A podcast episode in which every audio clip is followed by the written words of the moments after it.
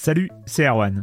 Je me permets ce petit message avant votre podcast pour vous parler du festival Silence on Joue qui aura lieu le 25 mai prochain à la Cité des Sciences et de l'Industrie à Paris. De 10h à 22h, on vous prépare une journée qu'on espère passionnante avec des discussions, des débats au cœur même de la Cité des Sciences et une soirée mémorable dans un grand amphithéâtre. La billetterie est ouverte, le lien est dans la description des derniers épisodes et vous trouverez aussi un lien vers la programmation. C'est 20 euros pour la journée et la soirée, et si vous voulez juste passer nous voir en journée, il suffit d'une entrée classique pour la cité, c'est 13 euros tarif plein avec éventuellement des réductions. C'est la première fois qu'on organise un truc pareil et on espère vraiment que vous répondrez présente et présent. En tout cas, nous, on a très envie de vous croiser de rencontrer celles et ceux qui nous écoutent chaque semaine.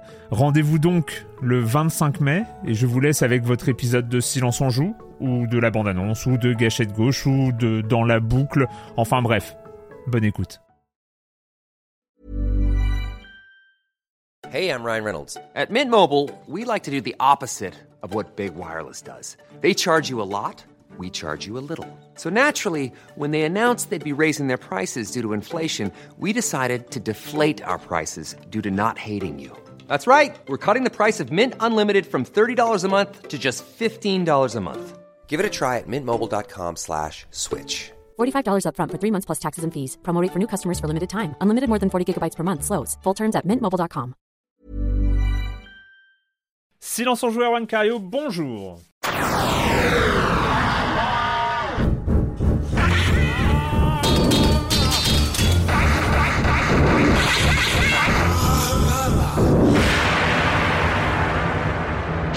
Au programme cette semaine, on continue avec les derniers jeux de la toute fin de 2020 avec Chicken Police, Shady Part of Me et A Dead of Night.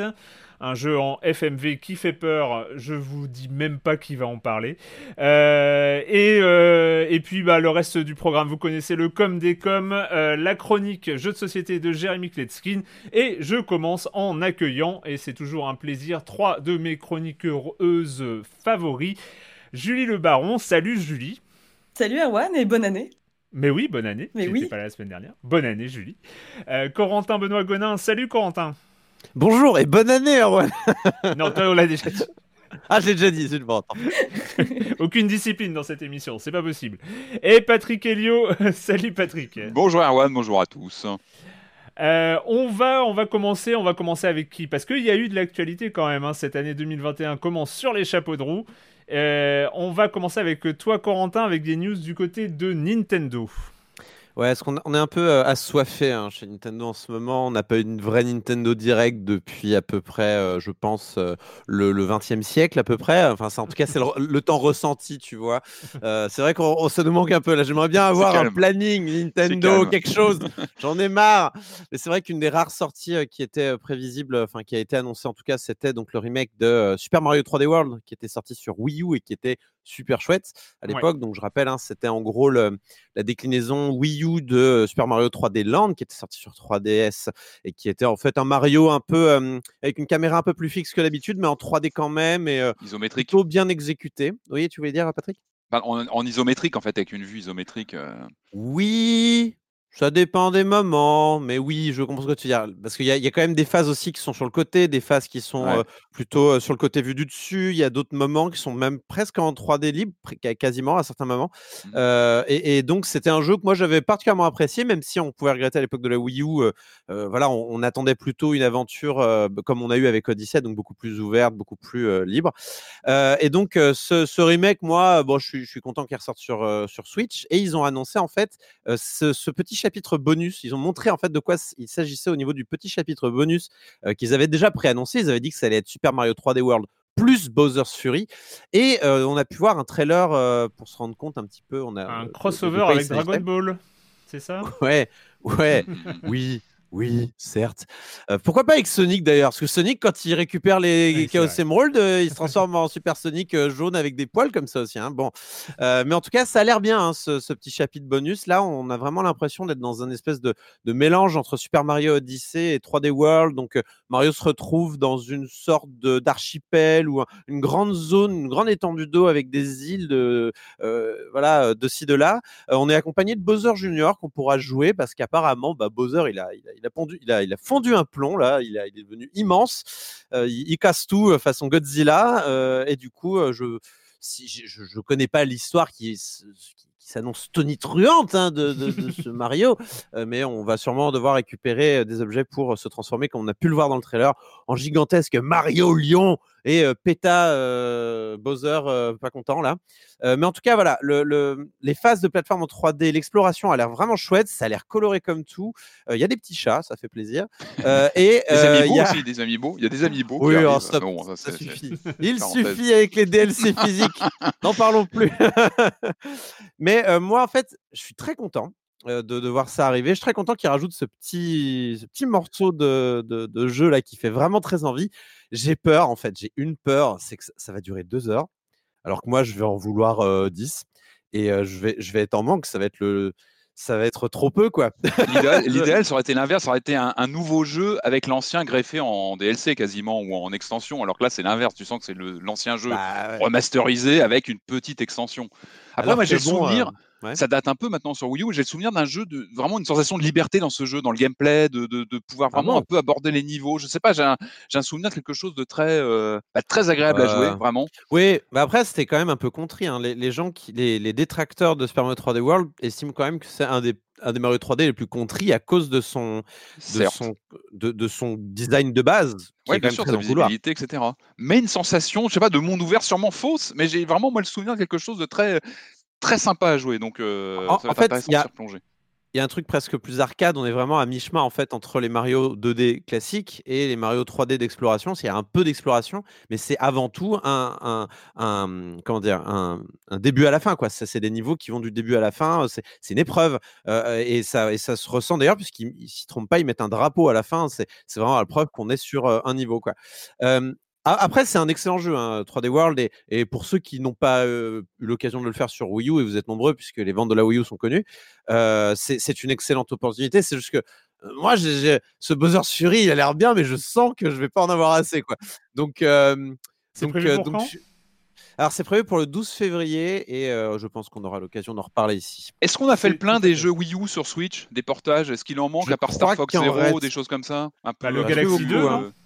Galaxy 2, il est pas encore Ah oui, c'est vrai. Oui, c'est vrai que lui, il a pas été. Oui, enfin Galaxy 2, c'était la Wii surtout, mais mais C'était il- la Wii, ouais. Ah oui, En non, plus. oui, c'était ah oui, c'était la Wii. Pardon. Non, il y a- euh, euh, non, je réfléchis, je suis pas sûr qu'il en reste beaucoup. hein. Je pense Ouais. qu'on a bientôt. Vous pouvez la euh, revendre, ça y est. éclusé, euh, Eh, c'est- le, le, le gameplay de Rayman Legends au Wii U Pad, eh ben, il ne sera Ah, pas c'était reproductible.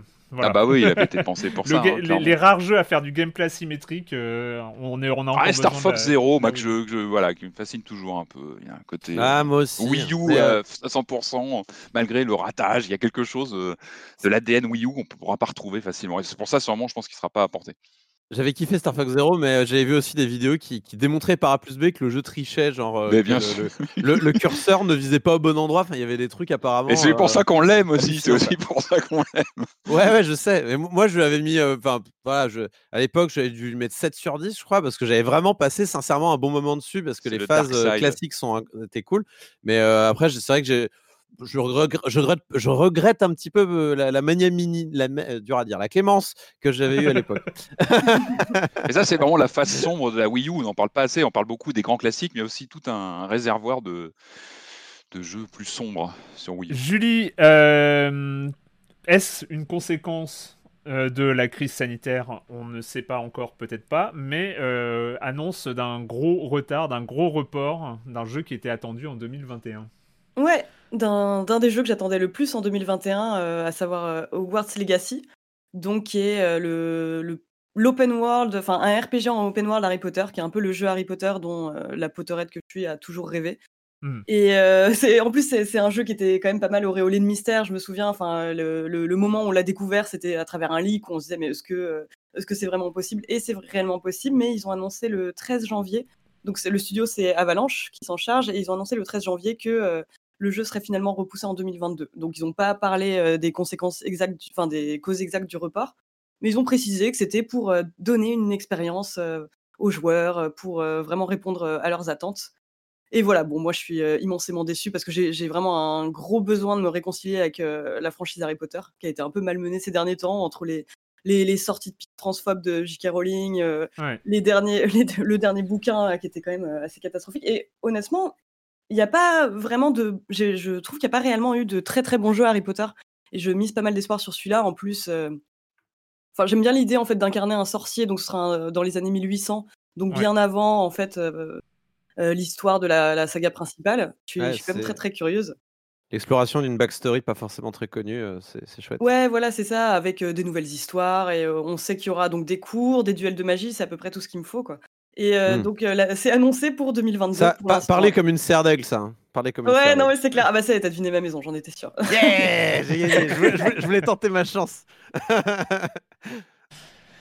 Non mais c'est vrai, ouais, non c'est vrai, c'est vrai qu'en plus les bah, les images euh, les images qu'on avait vues de Hogwarts Legacy euh, faisaient enfin ça laissait espérer quand même une très très grosse production avec une ambition assez folle euh, et surtout en fait ce qui était bien c'était d'avoir l'univers d'Harry Potter mais de taper à côté de pas se retrouver avec une adaptation bah, qui ont été toutes les adaptations des livres eux-mêmes ont été quand même euh, très moyenne, peut, sauf peut-être les Lego Harry Potter, mais c'était spécifique à la franchise Lego, donc c'est pas. Euh, Harry Potter à l'école des sorciers sur Game Boy Color, excellent jeu. Il était génial. Ah là, je suis complètement d'accord. C'est mon jeu Harry Potter préféré. Il est, il est vraiment super. Ouais. C'était Harry Potter Pokémon, c'était très bien. Ouais, c'était vachement bien, ouais. Avec des combats contre des rats, ouais, qui te tombaient dessus mm. comme des Pokémon sauvages, c'était exceptionnel.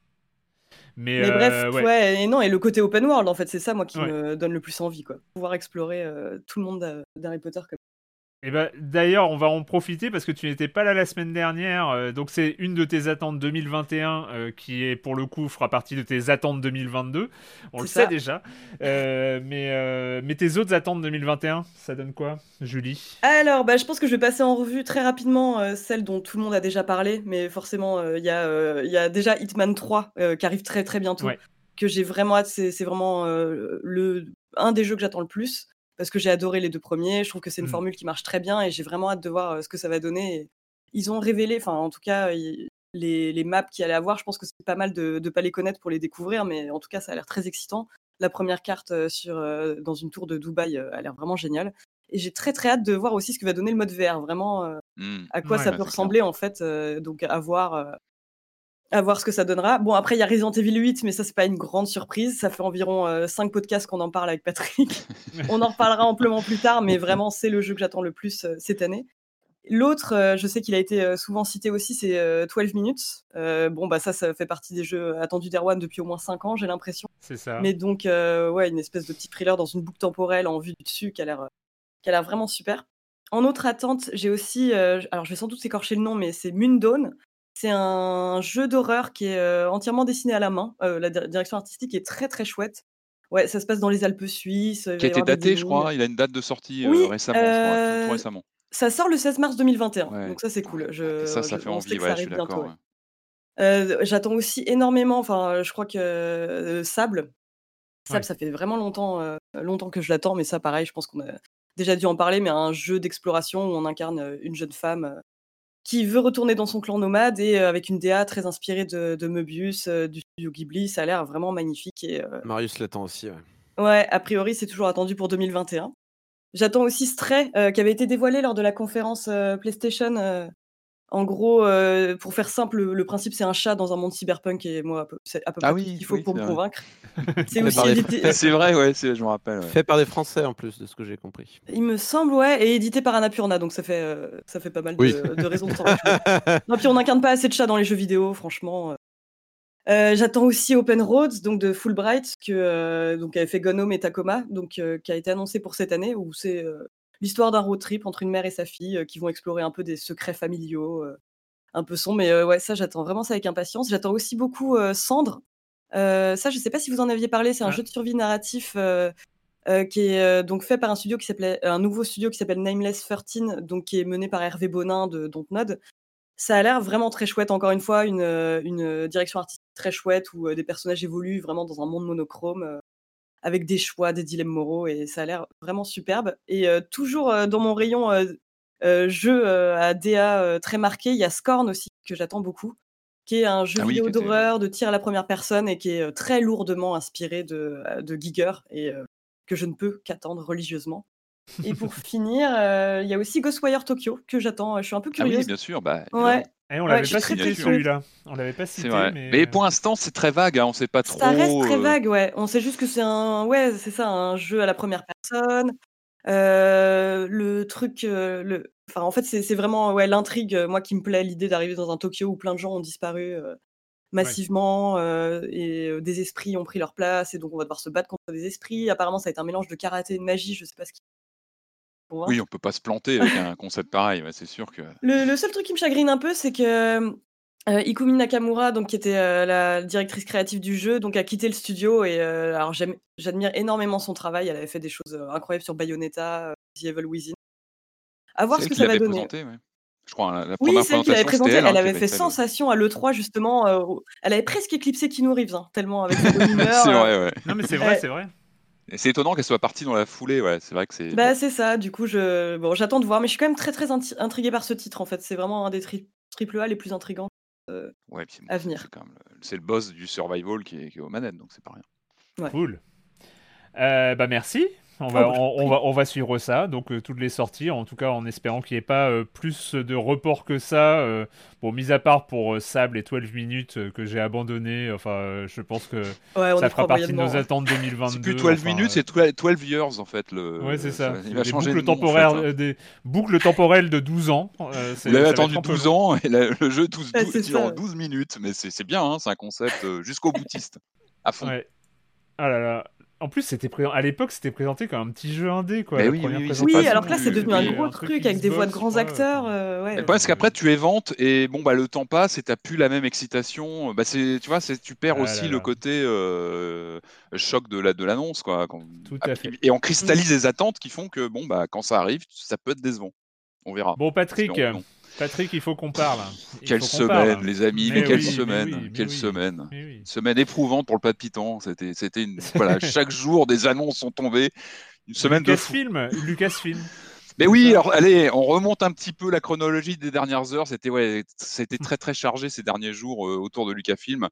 Euh, ça a commencé mardi avec euh, l'annonce plutôt théorique, on va dire, de la de la relance d'une marque Lucasfilm Games.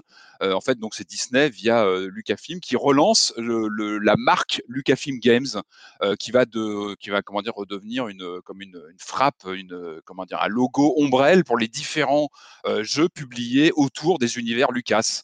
Euh, Donc on a eu une petite vidéo hein, avec euh, tous les titres qui sont déjà qui sont déjà en cours, qui, qui existent, hein, les KOTOR, les Star Wars Squadron, les euh, Jedi Fallen Order, les Battle Squadron, les Battlefront pardon, euh, les Lego Star Wars, les Minecraft, les Fortnite, les, les Star Wars Pinball. Il y a toute une galaxie sans jeu de mots de, de jeux autour de Star Wars qui existent chez différents éditeurs et tout ça va être réuni sous une marque euh, ombrelle Lucasfilm Games. Euh, alors le nom n'est pas anodin hein, parce que on ne parle pas de LucasArts qui avait, euh, je crois, qui avait fermé au début des années 2010. On parle de Lucasfilm Games et pour les anciens, c'est un nom qui nous parle particulièrement parce que c'est, c'était la premier, c'était le premier nom euh, euh, du studio dans les années 80 qui a lancé les grands, euh, les grands Mm. point and click chez, chez, chez Lucas. C'était vraiment les débuts de la division jeux vidéo euh, euh, chez Lucas. Donc les Maniac Mansion, les Zack McCracken, les, Indiana, les, les premiers Indiana Jones sont sortis euh, sous la marque Lucasfilm Games. Donc ça titille, euh, ça titille le, comment dire, le bah, côté nostalgique évidemment Mm. parce qu'on renoue qu'une marque euh, emblématique euh, des, des années 80 et qui avait changé en LucasArts, je crois en 90 au moment de Monkey Island ou juste après. Donc voilà, on était encore sur de l'annonce théorique, un peu business, genre on remet une marque un peu ombrelle et on va voir ce qui se passe. Donc, pas de quoi s'exciter plus que ça. C'était plus un signal euh, positif sur des choses à venir, euh, sachant qu'on savait qu'Electronic Arts occupait quand même la majorité des, des s'occupait de la majorité des jeux concernés mais que c'était pas non plus un mariage plus porteur que ça. On a eu plusieurs déceptions en termes de jeux. On sentait que c'était un petit peu fait. Euh, on sent que c'est pas la locomotive chez Electronic Arts. Et puis arrive mardi soir. Mardi soir, une deuxième annonce qui tombe, et là, ça, ça frappe fort, puisqu'on apprend qu'il y a un jeu Indiana Jones qui arrive euh, euh chez Bethesda, donc un, donc un nouveau euh, intervenant avec, avec Lucasfilm Games, qui a confié cette production à Machine Games. Alors c'est assez surprenant. Machine Games, ce sont les, les, les c'est le studio suédois qui a travaillé sur les Wolfenstein. Toute la nouvelle vague de jeux Wolfenstein depuis le New Order, donc il y a quelques, quelques années. Euh, alors c'est assez, euh, c'est assez, euh, comment dire, ça peut être surprenant parce que Machine Games, c'est plutôt donc du, du FPS qui tâche. on est plutôt sur quelque chose de qui n'est pas forcément, euh, forcément raccord avec euh, ce qu'on peut imaginer euh, de l'esprit de l'esprit Indiana Jones, de l'ADN Indiana Jones. Là, je, vais, je suis obligé de citer parce que Corentin avait m'avait déjà avait annoncé, avait pré-annoncé sur Twitter que je, je, je, je ferais cette annonce, donc je cite ce que je dois dire. Et on se souvient tous d'Indiana Jones en point and click pendant l'âge d'or de LucasArts. Voilà, donc tu vois, je l'ai bah dit, on y est. Le mystère de l'Atlantide. Alors en revanche, non, ce qu'on peut dire, c'est que on peut quand même saluer le, la, la, capacité de, de Bethesda, c'est vrai, à bâtir un, un, tout un lore autour d'une licence action. C'est qu'on l'a vu avec, euh, bah, avec le, le, dernier Doom, avec donc euh, ces, ces, Wolfenstein qui ont été euh, qui ont été réactivés, donc qui ont complètement augmenté l'univers euh, du jeu Wolfenstein, qui était plutôt basique à la base. Hein, c'est aller tuer des nazis dans un dans un dans un château. Et ils ont su faire ça. C'est que Machine Games, ils savent construire une mmh. histoire et tout un lore. Et, et on tue des nazis nazis aussi euh, dans Indiana... On tue des nazis aussi dans Indiana Jones, donc c'est pas complètement... Ouais, alors on, on, va en parler, mais après c'est pas que ça Indiana Jones. Moi, je pense que là le risque, ça va être ça, c'est comment euh, un studio qui est très fort pour euh, faire du jeu d'action en FPS va s'approprier l'ADN de Indiana Jones, qui est beaucoup plus vaste que ça. Je pense que c'est pas que ça. On va, peut-être en reparler un petit peu après, mais ça pose des questions. En tout cas, on sent que bah il y a du lourd, quoi. Il y a Bethesda, il y a Machine Games, et en tout cas, voilà, on a hâte de voir ce qu'ils vont faire. On a un tout petit teasing de quelques minutes. Et il y a, et y a Todd Howard aussi. Euh, qui euh... Todd Howard euh, qui est à la normalement à la tête de d'Indiana Jones qui est euh, le monsieur monsieur Skyrim eh monsieur oui. monsieur Fallout bon Fallout 76 aussi hein mais oui, 76 hein aussi, ouais, ouais. ouais. ouais mais, bon, coup, euh... mais, bon, qui est, cas, un, qui, est, qui est, quand même un grand nom, quoi. A priori, ça, qui ça... semble très passionné. C'est clair. Donc, on... en tout cas, on va sûrement euh, découvrir Indiana Jones sous un nouveau, j'espère, sous une nouvelle mmh. facette en termes de, de voilà, d'appréhension vidéoludique. Donc, c'est intéressant. Et puis, mercredi, on continue les annonces qui s'enchaînent. On apprend qu'Ubisoft travaille sur un open world de Star Wars euh, avec un, un, projet qui est confié euh, au studio Massive. Alors, Massive, c'est The Division. Euh, donc le jeu serait basé sur le moteur Snowdrop qui a déjà été mis en voilà, qui a été développé pour les jeux euh, Division. Mmh. Euh, pareil, donc moi je trouve ça plutôt intéressant. Je plutôt moi l'idée d'un open world m'intéresse parce que on a eu euh, il y a quelques mois, quelques mêmes années maintenant, on a eu le Jedi Fallen Order chez Electronic Arts qui était plutôt fade. Rappelez-vous, on en a parlé, qui était, qui était propre, qui était un bon élève, qui était très scolaire, le fameux mot scolaire, qui est peut-être le pire qu'on peut coller à un jeu vidéo parce que c'est pas un jeu désagréable, mais Hmm. C'était très très old school dans les mécaniques, c'était très très convenu, euh, assez à l'image en fait de son héros hein, qui était euh, bah, un peu transparent, euh, très scolaire. Donc j'espère qu'un open world on sera moins sur quelque chose de dirigiste que Fallen Order. Moi j'espère, j'y crois, j'espère qu'il y a quelque chose, il y a quelque chose à faire avec le, concept d'open world et Star Wars. Et puis c'est là aussi c'est le retour d'une coopération entre Ubisoft et, et LucasArts et Lucasfilm Games qui date des années 90. Là aussi il y a un côté revival parce que ces gens-là ont bossé ensemble euh, à l'âge d'or du point and click. Euh, Ubisoft travaillait sur les versions françaises des point and click. Il y avait une relation assez étroite. Ça date de plusieurs décennies maintenant, mais on sent qu'il y a un revival et c'est plutôt dans le bon sens, je pense. il faut rappeler quand même que la licence Star Wars globalement aujourd'hui, bah, elle est un peu, elle est un peu en miettes hein, entre la trilogie cinéma qui s'est pas très bien placée euh, ça s'est pas bien passé en termes de narration. C'est, ça s'est franchement, ça s'est effondré. Quoi. Les, les, les, trois derniers films, je crois qu'en série télé, ça se passe un peu mieux, mais on sent qu'il y a. J'espère, je pense que le jeu vidéo a vraiment une place à prendre aujourd'hui pour bah, voilà, étendre l'univers Star Wars, reprendre la flamme, nous redonner envie de. En même temps, enfin, Juste un point sur, euh, sur Star Wars euh, qui a cessé de m'intéresser il y a bien longtemps, mais euh, c'est euh, le. Tu t'es arrêté le- où? Tu t'es arrêté où? Je crois que t'as pas vu le 7, non, c'est ça? Ouais, j'ai j'ai vu, deux, l'as vu deux trilogies, je crois. Enfin, euh, voilà. D'accord. Mais tu sais que oui, la, la- la limite, non, la, mais- la, la, la prélogie de Lucas qui était, euh, qui était euh, foudroyée à l'époque, bah, aujourd'hui, moi, je trouve qu'elle remonte, elle remonte en cote parce que finalement, il y avait une cohérence, il y avait George Lucas derrière et c'était encore très très cohérent. Sur Planète Patrick, peut-être, mais alors demande à tous mes potes qui aiment euh, Star Wars, euh, il, il a continué de descendre la trilogie, la première Eh ben trilogie. moi enfin, non, la franchement, trilogie. Ah ouais. franchement, bon, il y a évidemment il y a le deuxième épisode qui est, qui est difficile à, à- à Ah ouais, soutenir, il est mais, dur à mais défendre. ouais. globalement, tu sentais que 1, t'avais ça va, mais euh, après. Non, mais tu avais euh, Lucas qui était aux commandes et mille- malgré tout, il y a une cohérence. Qu'on Mm. aime ou pas, il y a une cohérence, il y a un message qui passe sur cette trilogie, que, alors que là, là, la, la dernière, c'est. En dehors des univers, moi je me rappelle quand même d'une époque où Star Wars, il y avait un- quelque chose autour de la rareté avec Star Wars. C'est-à-dire que il y avait cette première trilogie, il y avait les comics euh, qui développaient un peu le truc, il y avait quelques jeux euh, qui sortaient un peu au compte-gouttes. Euh, Aujourd'hui, euh, avec les annonces de Disney sur euh, il va y avoir Ah oui. 814 séries, Ah, ce plus PowerPoint, euh, 412 Oui, c'est ça. films, il est affreux, plus ce euh, PowerPoint. 100 123 jeux, plus, euh, plus euh, sans doute des comics.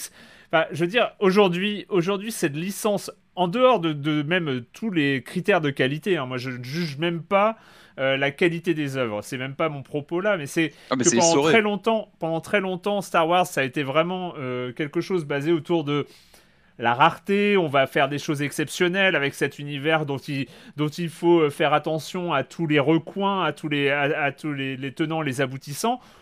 Aujourd'hui, on va être Ah bah, c'est devenu dans le machine, déluge, dans le déluge, dans, dans un truc euh, totalement euh, hors contrôle.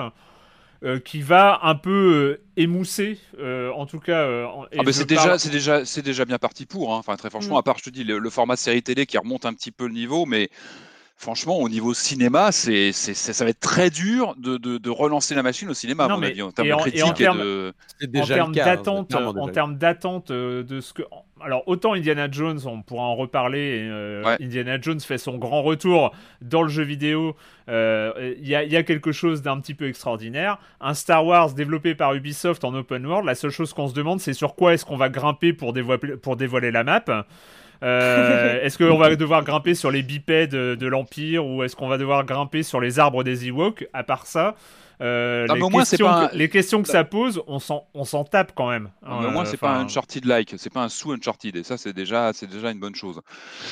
Oui, après, effectivement, il faut voir comment va se positionner le jeu vidéo par rapport aux autres euh, médias dans la galaxie Star Wars. euh, voilà, il va falloir voir tout ça. Mais je suis d'accord, oui, il y a une usure, il y a une usure flagrante, et c'est vrai que ce PowerPoint euh, terrifiant qu'on a vu passer avec euh, 36 000 annonces de, sous-séries, de, de déclinaisons dans tous les sens, oui, effectivement, ça use, ça use, et ouais, Bon, et Ouais, Patrick, quand même, euh, Patrick, quand même, euh, parle-nous parce que tu... moi, il y, a- il y a quand même ce truc que je, je- on revoit parce que en termes d'image chez Bethesda, on n'a pas vu grand-chose. On a vu un, un, un Ah bah, un teaser de 10 teasing. secondes avec la Ouais. musique euh, hyper reconnaissable et, et ce genre de choses. C'est vrai Jones. que Indiana Jones, dans le jeu vidéo moderne en tout cas, euh, c'est Tomb Raider et Uncharted. C'est-à-dire euh, c'est- il y a les héritiers, c'est-à-dire il y a Mm. ceux qui ont repris l'esprit d'eux. Euh, Mais euh, c'est vrai que Indiana Jones dans le jeu vidéo, en tout cas si tu me demandes moi, euh, il faut remonter à LucasArts, à Fate of Atlantis et à ces, C'est ces l'âge d'or. C'est l'âge d'or pour, pour, moi. pour retrouver un Indiana Jones marquant Mais- dans le jeu vidéo. En fait, ils étaient faits un peu comme Star Wars et le jeu vidéo. Indiana Jones et le jeu vidéo, il y a une sorte d'évidence. Il y a quelque chose, Mm. tu vois, tu, tu as envie d'être Indiana Jones euh, derrière ta, ta manette ou ton clavier. Euh, je crois que le premier jeu, ça date de- en 82 sur Atari euh, 2600, donc ça date pas d'hier. Une machine très limitée techniquement, mais un jeu qui était assez, euh, assez euh, ambitieux, où tu, un jeu d'action-aventure quand même sur une machine super limitée, où tu jouais avec deux manettes, euh, tu, tu, tu, tu dirigeais ton, personnage et l'inventaire, donc c'était assez novateur. En 82, action-aventure, c'était vraiment le, le- les débuts d'Indiana Jones. Après, on a eu un jeu d'arcade euh, chez Atari euh, lié au film euh, Le Temple maudit, qui était voilà un jeu d'action pur et dur avec des séquences de tu sais de wagonnets euh, Mm. tirés du film et puis sinon tu, tu, tu frappais beaucoup au fouet. On a eu du jeu d'aventure textuel aussi en 87.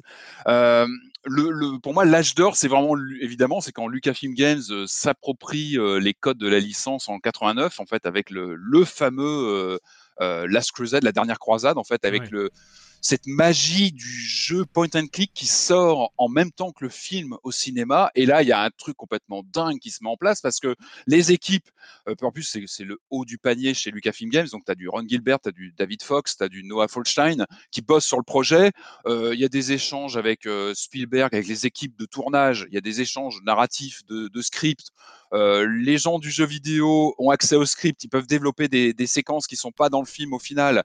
Il y a des choses complètement folles qui se mettent en place donc quand tu joues aux jeux vidéo point and click, euh, tu as accès à des séquences que tu ne vois pas dans le film. Tu, peux voir le film euh, avant, avant de jouer aux jeux vidéo. Tu vas avoir des infos, tu vois, qui vont t'aider dans le jeu. Tu as des voilà, as des trucs complètement nouveaux qui se mettent en place parce qu'on est chez Lucasfilm à l'époque. C'est un, ils ont un emplacement particulier à Hollywood. Tu vois, es à la fois sur un studio de, développement de jeux qui a un pied à Hollywood et c'est complètement bon, complètement nouveau pour l'époque. Donc The Last Crusade pour moi, ça reste un, un grand moment de, bah, d'incarnation de, Indiana Jones en jeu vidéo euh, sous forme de, point and click. C'est mon favori, mais c'est comme ça que je l'ai, vraiment découvert.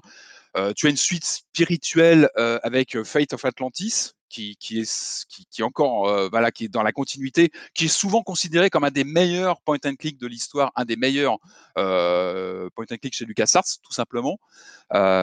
Moi, pour tout vous dire, j'ai jamais ressenti autant la sensation d'être Indiana Jones moi-même que, que dans un point and click.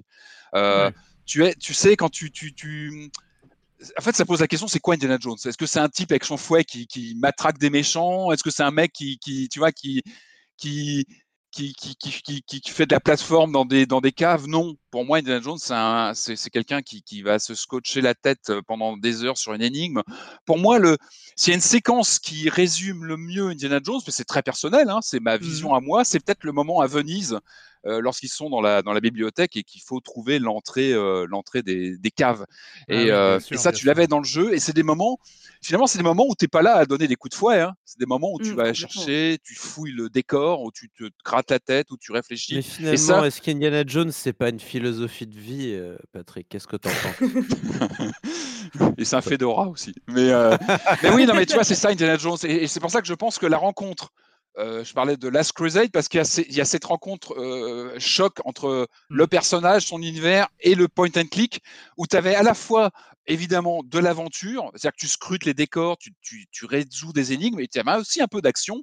Euh, les gens de Lucasfilm Games avaient aussi inclus des séquences de, de baston que tu pouvais actionner. Donc il y avait vraiment ce mix et pour moi c'est là où tu as le mieux le ressenti d'être Indiana Jones et je me rappelle des pubs de l'époque qui jouaient là-dessus. Hein. C'était est-ce que vous avez ce qu'il faut pour être Indiana Jones? Sur les pubs des jeux Lucas, Lucasfilm Games de l'époque Après, donc, euh, l'histoire d'Indiana Jones se continue en jeu vidéo, mais va plus vers de l'action. On a un, Greatest Adventures euh, sur Super NES qui, vous savez, qui était une sorte de décalque des Super Star Wars avec de, la plateforme, euh, des images digitalisées qui faisaient plaisir, mais on est vraiment sur du platformer. Et puis, on a ce retournement de situation avec euh, le Indiana Jones et la machine infernale 99 euh, qui lui s'inscrit complètement dans la qui rattrape le modèle euh, Tomb Raider tu en parlais Tomb mmh. Raider a été s'est nourri évidemment de la figure de Indiana Jones c'est une évidence absolue et finalement chez LucasArts, on rattrape les wagons avec un, la, machine infernale, qui n'est pas un mauvais jeu du tout, mais qui est une décalque de, de, de, Tomb Raider. Donc le jeu est bon, mais il est plus du tout euh, visionnaire, il est plus pionnier, il est plutôt suiveur. Et puis après, on a toute une, euh, voilà, on a plusieurs titres qui suivent. On a le, tombeau de l'empereur en 2001, qui est plutôt pas mal, avec de la bonne séquence de baston euh, sur Xbox. Et puis un autre sur Wii et DS, pareil, avec le même format. Mais, mais là, Indiana Jones, il est suiveur pour moi. Il est plus, mm. tu vois, il ne défraie plus un genre. Comme il a pu faire avancer le point and click, à mon avis, avec La Dernière Croisade ou Fate of Atlantis, qui reste Fate of Atlantis un vrai cas d'école en, point and click de narration, avec plusieurs branches narratives, plusieurs branches de gameplay. C'est un vrai bijou, hein, vraiment. Si vous ne l'avez pas fait, faites-le. Et c'est pour moi, c'est vraiment le moment où tu te sens Indiana Jones. Mais moi, Indiana Jones, euh, je, te, rejoins totalement là-dessus. Et c'est vrai que moi, j'ai toujours eu peur de, de me réattaquer finalement à The Last mhm. Crusade et Fate of Atlantis parce que j'ai quelque chose, c'est alors que tu me connais, je suis pas hyper nostalgique, je, je, suis pas du tout dans le rétro gaming et, ce genre de choses. Mais, ah mais c'est du point and click, ça vieillit plutôt bien, j'ai envie de dire. Mais pour le coup, j'ai un vrai souvenir de situation, mm. eh c'est-à-dire bah souvenir de vécu. Eh euh, de moi étant euh, étudiant, euh, étudiant à l'époque et, et, complètement immergé dans cette histoire avec cette sensation vraiment inédite euh, de euh, d'être à l'intérieur d'un film Et c'est euh, ça. que j'avais jamais ressenti, euh, alors qu'on a ressenti après, parce que les, Mhm. les productions, enfin même, euh, voilà, euh, bah, aujourd'hui quand on dit euh, la sensation d'être à l'intérieur d'un film, on pense à Uncharted, Oui. on pense à, à The Last of Us, on, pense à, à des super prods euh, comme ça. Mais à l'époque, il suffisait de, il suffisait de quelques trucs comme ça, de quelques codes, de, de quelques, euh, euh, de ce savoir-faire, de raconter une histoire et de pouvoir euh, proposer quel- vraiment un, un- un univers propre avec, avec ses mécanismes et tout ça. Et moi, j'ai ce souvenir de ces deux Indiana Jones qui est un souvenir vraiment euh, euh, hyper fort euh, de, euh, de, de- d'une sorte d'exaltation de, de ce que pouvait proposer le jeu vidéo qui n'avait pas été proposé jusqu'alors en fait. Et, et vraiment, c'est, c'est, c'est Mais pour ça que... dis, ce sont aussi des pointures à l'écriture. hein. Je, je parlais de Ron Mm. Gilbert, euh, je parlais de. Il y a Al Barwood qui a bossé sur le Fate of Atlantis. C'est c'est des bons. C'est des Ouais, gens oui, qui, tout à qui, fait, qui- ouais. qui- qui ont, déjà un CV à l'époque quand ils s'attaquent à ces jeux-là. Euh, mais il y, avait ce côté. On savait qui était Lucasfilm Games aussi. Tu vois, il y avait le prestige. À l'époque, c'était une marque mais ultra prestigieuse. Euh, Le jeu vidéo, à l'époque, tu vois, les rapports avec Hollywood étaient très distants. Et tu avais Ouais. ce studio qui, qui venait de là-bas, qui venait de. Tu avais George Lucas derrière. C'était pas rien. Et quand tu jouais, c'est- tu l'intégrais, tu savais que ces gens-là avaient accès à des, des ressources Bien dans sûr. le fameux ranch euh, Skywalker. Tu savais que ces gens-là bossaient là-bas. Euh, Il y, a, y a toujours l'anecdote de Al Barwood pour euh, trouver ses- son sujet sur Fate, la- Fate of Atlantis. Il s'est rendu dans la fameuse bibliothèque de, de- du, du Skywalker Ranch pour trouver un sujet de recherche. Pour... Voilà, on, on est sur quelque chose d'assez mythique. C'est pour ça que renouer aujourd'hui avec ce- cette marque euh, Lucasfilm Games, c'est pas rien. Euh, Il y a tout un, un passé qui va être difficile à égaler parce que, encore une fois, on était à une époque euh, charnière où on était Ouais. aux prémices de ça, d'une sorte presque de transmédia, tu vois, avec euh, Mm. un jeu qui renvoyait sur un film qui sortait. Euh, T'allais voir le film. Oui, mais moi j'ai joué au jeu, donc je connais des trucs que vous vous connaissez pas. Vous voyez, j'ai des infos en plus. Ou, ou dans le jeu, tu vois des, des séquences plus longues, comme le, le- le- la, la fameuse séquence dans le château. Euh, euh, euh, dans le, la dernière croisade qui est plus longue évidemment, qui est développée dans le jeu vidéo parce qu'on est sur, des, sur plusieurs heures et sur des heures et des heures de jeu. Donc c'était fascinant. Et, euh, mais pour moi, vraiment, Indiana Jones, c'est le point and click qui s'est passé un truc. Donc on verra ce que donne une nouvelle interprétation de Indy en. Mais je peux pas le réduire. Pour moi, Indiana Jones, c'est pas qu'un qu'un bastonneur, c'est pas que de l'action, c'est pas que de la Bien plateforme, c'est plus Ah que ça. C'est plus que ça. Il y a, il y a C'est- vraiment, et c'est euh, aussi euh, et c'est aussi parce que je me suis rendu compte que c'était une sorte de souvenir commun à tous jeux qui ont joué à tous les gens qui ont joué à l'époque. Ce sont aussi des codes anti-piratage. Oui, bien Non, mais sûr. moi, bah, il faut en parler de ces, les, les codes anti-piratage des Indiana Jones sûr. avec des roues. Il fallait, on t'avait des numéros avant de lancer le jeu. Il fallait, il fallait, euh, il y avait Ah ouais, un- les Monkey, une- les Monkey Island, ils avaient ça aussi, non Mais bien sûr, Island tu avais un ça, gel, t'avais un gel rouge sur. euh, Bah, je l'ai toujours quelque part. là, C'est bête, je, je l'ai pas préparé, mais j'ai le gel rouge pour lire les codes. Et puis, tu avais surtout un peu plus que radioactif, ça. le gel rouge. Et plus que ça, dans la boîte de la dernière croisade, tu avais carrément le fameux journal de, de, de- du père d'Indiana Jones écrit. Ouais. Euh, imprimé où tu pouvais, tu avais des indices pour le jeu. Et c'est pour ça, tu fais bien d'en parler. Tu, tu étais Indiana Jones parce que ça sortait de l'écran. Tu avais ton aventure à l'écran, ta souris, mais tu avais aussi ton guide, tu prenais des notes.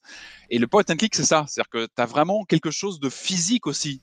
Euh, tu vois, tu as un rapport à ta souris, tu as quelque Mm, chose de mm. très, très particulier que tu retrouves pas forcément dans un jeu d'action. Et puis c'est tout bête, mais tu avais aussi les séquences où tu avais Indiana Jones à la fac. Euh, dans, dans le troisième, tu avais aussi l'autre facette d'Indiana Jones qui n'est pas que dans les, tu vois, dans les caves humides et dans les tombeaux. Tu as aussi le Indy euh, chercheur euh, que, qu'on trouve à la fac, qui, qui parle à ses étudiants. Tout ça était dans le jeu. Et ça donnait vraiment cette dimension particulière au personnage, évidemment. Eh ben, Alors, je on conclue peut-être la, la Oui, phase ouais. sur Star Wars en, en rappelant que chez Epic Games, on va avoir Star Wars Battlefront 2 qui est offert du 14 au 21. Il lâche rien hein, sur les jeux offerts chez Epic Games. Ils y vont. Là, c'est quand même le Battlefront 2, bon, qui est pas, mais bon, voilà, qui est gratuit du 14 au 21. Bah, donc allez-y, pour ça s'essaye pour, le- pour rien. Le. Battlefront, le Battlefront 2, dont certains euh, supputent qu'il a enterré euh, l'accord avec EA. Avec EA, ouais. s'est mal passé, du- rappelez-vous, hein, les loot box, scandale sur les lootbox, ouais. Ah bah ça, C'est ça ça. a fait beaucoup de bruit et effectivement on sent que là les justement les signatures avec d'autres partenaires a pu être accélérées effectivement tu as raison euh, par ces, ces faux pas.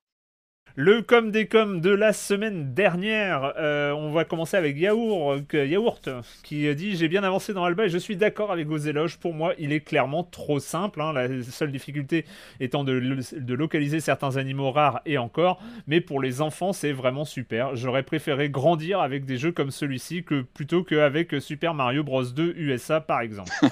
Euh, par contre, l'adulte que je suis ou que je pense être apprécie grandement le travail fourni sur les sons. C'est très vivant.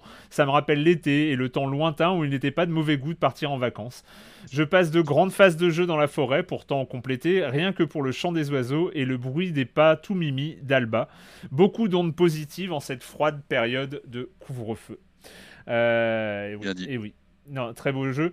Euh, je, vais quand même, euh, ça m'arrive pas souvent, mais j'ai quand même cité un tweet parce que j'étais quand même un petit peu, un petit peu content. Euh, C'était euh, For the French speakers out there, ador- adorable section on Alba starts about uh, 25 minutes. C'est un tweet de Maria Science, qui est la CEO de Us2, donc euh, qui a Oh. entendu Arthur en train de jouer à Alba. Et euh, moi, c'est pour le coup, j'étais, j'étais ravi, euh, j'étais ravi, j'étais un peu fier quand même. Mais, euh, mais voilà, donc c'était, j'étais bien content. Et on va finir avec Danny Biker qui dit étrange cette absence de sauvegarde au sein des niveaux de carto sur Xbox. Ça marche très bien sur PC. Alors moi j'ai, j'ai voilà, ou alors j'ai pas compris. Hein. C'est peut-être, mais il y a quelque chose que j'ai pas compris. Mais moi c'est vraiment, euh, ça a été un, un des trucs. La- euh, sur PC, donc la sauvegarde est possible n'importe où, même au milieu d'une énigme. Après, po- il est possible qu'ils aient fait ça autrement sur console. Mais quel jeu, une des dernières bonnes surprises de 2020. J'ai même eu un message, figurez-vous, sur Instagram, alors que j'y vais jamais, mais euh, de quelqu'un qui m'a dit euh, un que. Instagram Ouais, ouais, hein? T'as t'as un Instagram ou Silence on joue à un Instagram? Alors, je sais plus, c'est- j'en ai un, hein, j'en ai un, mais Je sais pas Oh, si c'est bah une vraie écoute. question ou un burn? Un peu des deux, un peu des deux. Un peu des deux. Euh, mais euh, que de quelqu'un qui m'a assuré que le quick resume marchait sur Carto. Et là, j'ai été très vexé avant de se rendre compte que non, c'est qu'il avait juste euh, laissé son jeu allumé en mode, euh, en mode euh, stand-by de la console. Donc ça, ça compte pas. Euh, bref, euh, et puis et puis voilà. Donc ça, c'est pour le com des com de la semaine dernière. Et il est temps d'aborder le- les jeux de cette semaine, on va commencer. Alors là, on est sur euh, de l'ambiance euh, noire, très noire. Noire à un point peut-être caricatural. En tout cas, on va un poil, un poil caricatural ou une plume Un poil caricaturale. excellent, Eh, excellent, excellent. J'adore, j'adore, les- j'adore l'humour. C'est formidable. En tout cas, ça s'appelle Chicken Police. What a pleasant surprise. The roaster coppers in person. Clucking hell. Get yourself together, bird. Hey, is that how you greet two old friends? Hey, I'm not joking, Sonny. I got a shotgun under the bar. Whatever happens, never fall in love with that woman.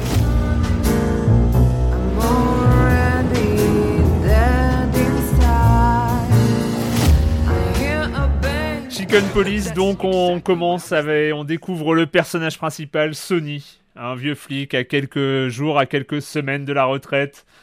Ah là là, il est, il a des problèmes. euh, On imagine qu'il a peut-être eu des problèmes d'alcool. Il est, et puis les femmes. Et puis il pleut. Et puis il fait nuit. Et il rentre chez lui un peu déprimé. Ah, c'est dur la vie. Et euh, chez lui, il retrouve une femme qu'il n'attendait pas, euh, qui est là et qui va lui exposer un problème. C'est euh, sa patronne qui l'envoie. Voilà, et c'est il fait toujours Un nuit. peu de saxo. il faut un peu de saxo voilà, derrière. un peu de- un un peu de saxo. le saxo, le bruit de la pluie. T'as oublié de préciser qu'il pleuvait. Ouais, Si, je l'ai dit, je l'ai dit, il Ah, pleut, pardon, hein, il pleut, il fait nuit. Ah, c'est moi, je- euh, voilà, J'ai eu une ouais. absence. J'étais pris dans en- ta narration parfaite. Et on est en noir et blanc, on est en noir et blanc, bien sûr, on est en noir et Oui. blanc. hein, c'est, Sauf euh, le sang rouge ou les yeux, euh, les yeux verts euh, d'une, beauté fatale euh, qui t'attend sur ton bureau. Mais reste qu'il y a un point qu'on ne peut pas avoir déjà vu quelque part, c'est qu'on joue un poulet au sens propre, littéral. littéral. Et ça, c'est quand même un petit peu original dans ce Chicken Police. Corentin Ouais, bah t'as bien résumé. euh, y a... bon, c'est un, c'est un polar noir, mais tellement euh, polar noir qu'il en devient caricatural en effet.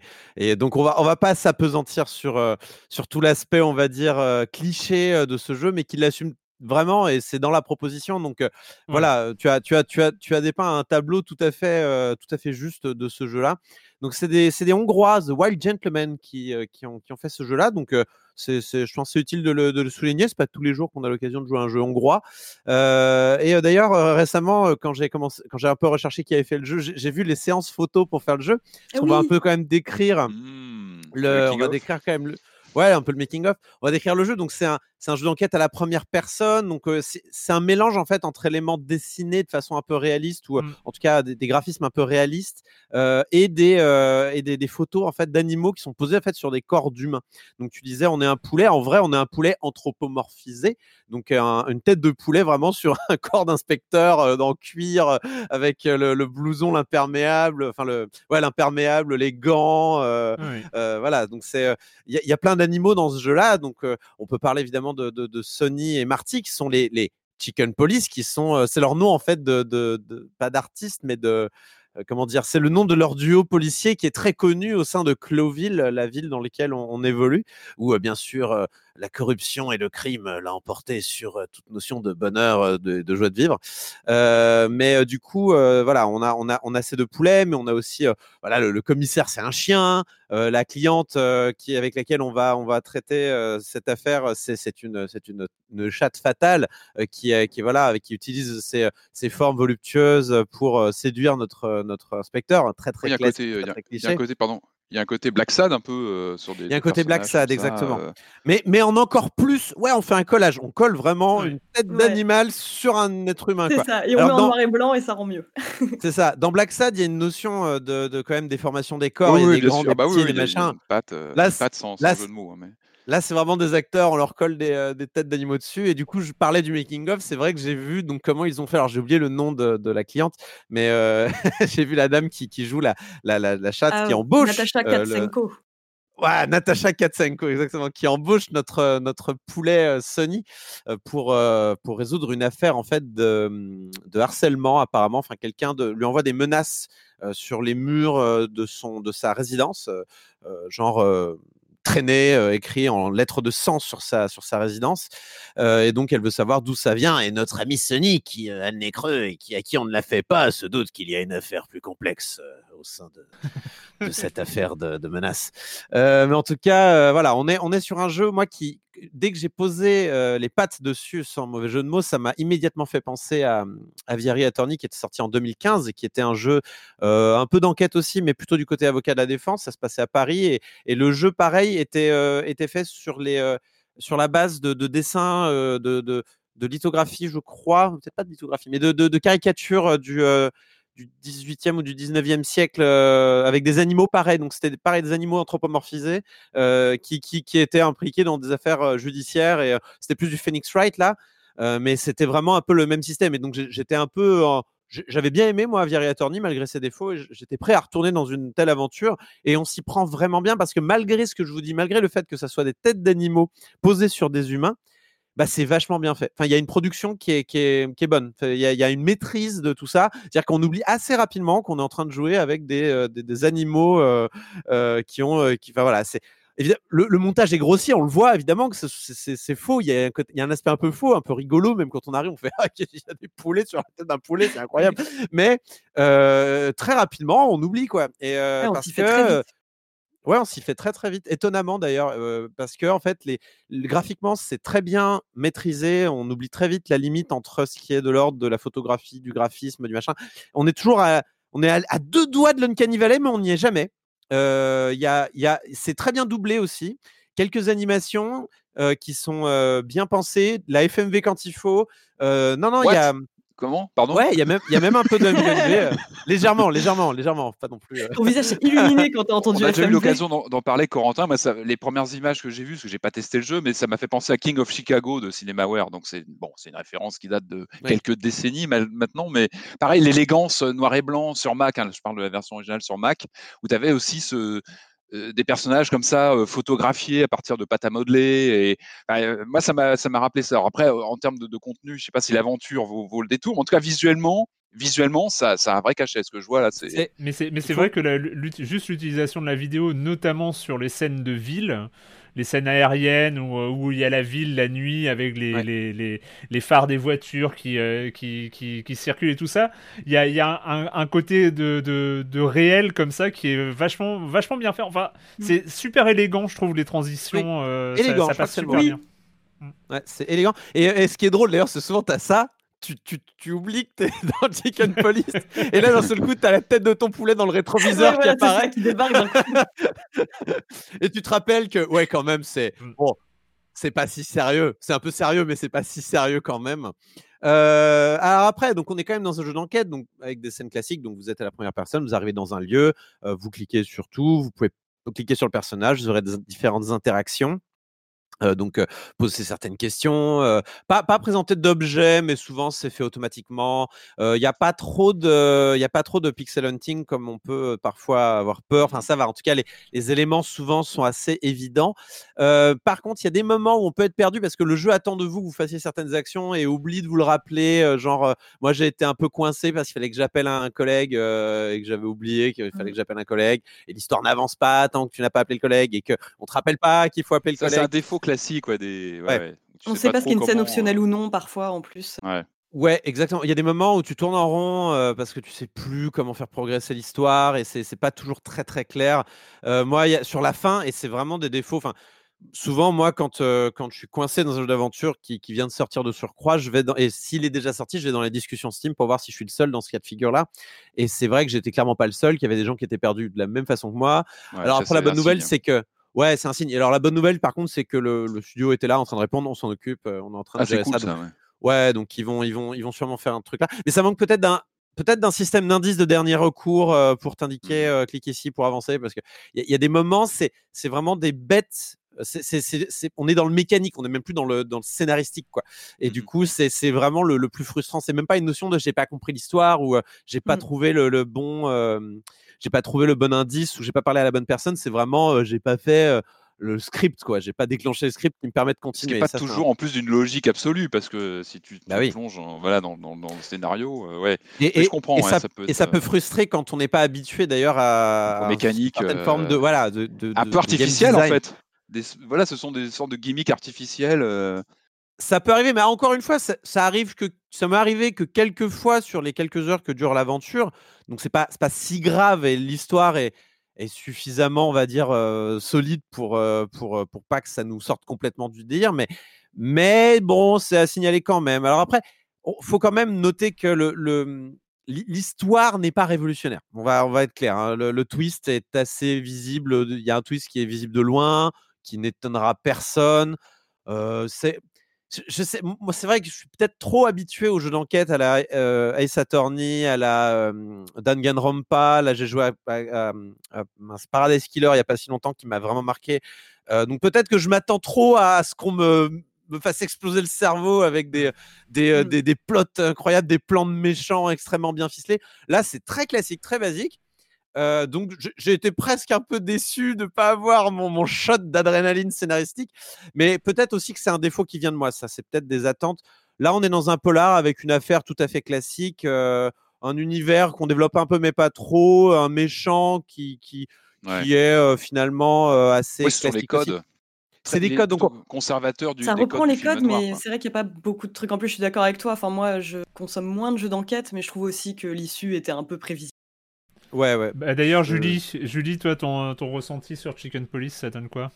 Euh, mon ressenti sur Chicken Police, bah déjà ouais, on, on a parlé de la DA, euh, de l'ambiance et tout. Enfin, vous aviez parlé de Black Sad, on pourrait aussi dire que c'est une espèce de BoJack Horseman qui serait fait par Frank Miller, euh, Oui, ou, euh, les gens des, pubs- enfin les animaux des pubs Orangina qui forcent un peu sur la bouteille. Enfin, vraiment, euh, Ah vraiment oui, ce c'est délire-là, vrai. quoi. Ah, j'avais oublié ça. Ah, j'avais oublié ce truc. Ah. Ouais, puis il y, a- aussi tout un délire un peu avec les, romans policiers de Raymond Chandler. Enfin, il y, a des- y a des références assez visibles au point euh, que je me suis demandé euh, qu'est-ce qui a influencé euh, les, développeurs, qu'est-ce qui leur a donné envie de faire ce jeu? Et moi, je m'attendais à ce qu'ils me sortent un truc à la Sin City ou BoJack Horseman. Et en fait, ce qui est assez marrant, c'est qu'ils ont été inspirés par une vidéo YouTube qui s'appelle Chicken Police. C'est vraiment une vidéo d'animaux comme on peut en voir des milliers sur YouTube, où on voit deux lapins en train de se battre dans un jardin. Et là, il y a deux poulets qui débarquent, qui les séparent et ils ont l'air de les euh, réprimander euh, chacun de leur côté. Mais des vrais animaux. Et des vrais animaux, ouais. Et genre, euh, c'est une vidéo On fait faire passer le 7 millions lien. On voit le lien. Ah bah je vous enverrai, mais vraiment je vous encourage à la regarder avant que Chicken Police noie complètement le référencement de cette vidéo extraordinaire. Mais vraiment, parce qu'après les poulets euh, s'en vont vraiment avec euh, l'amour du travail bien fait. Enfin, y a...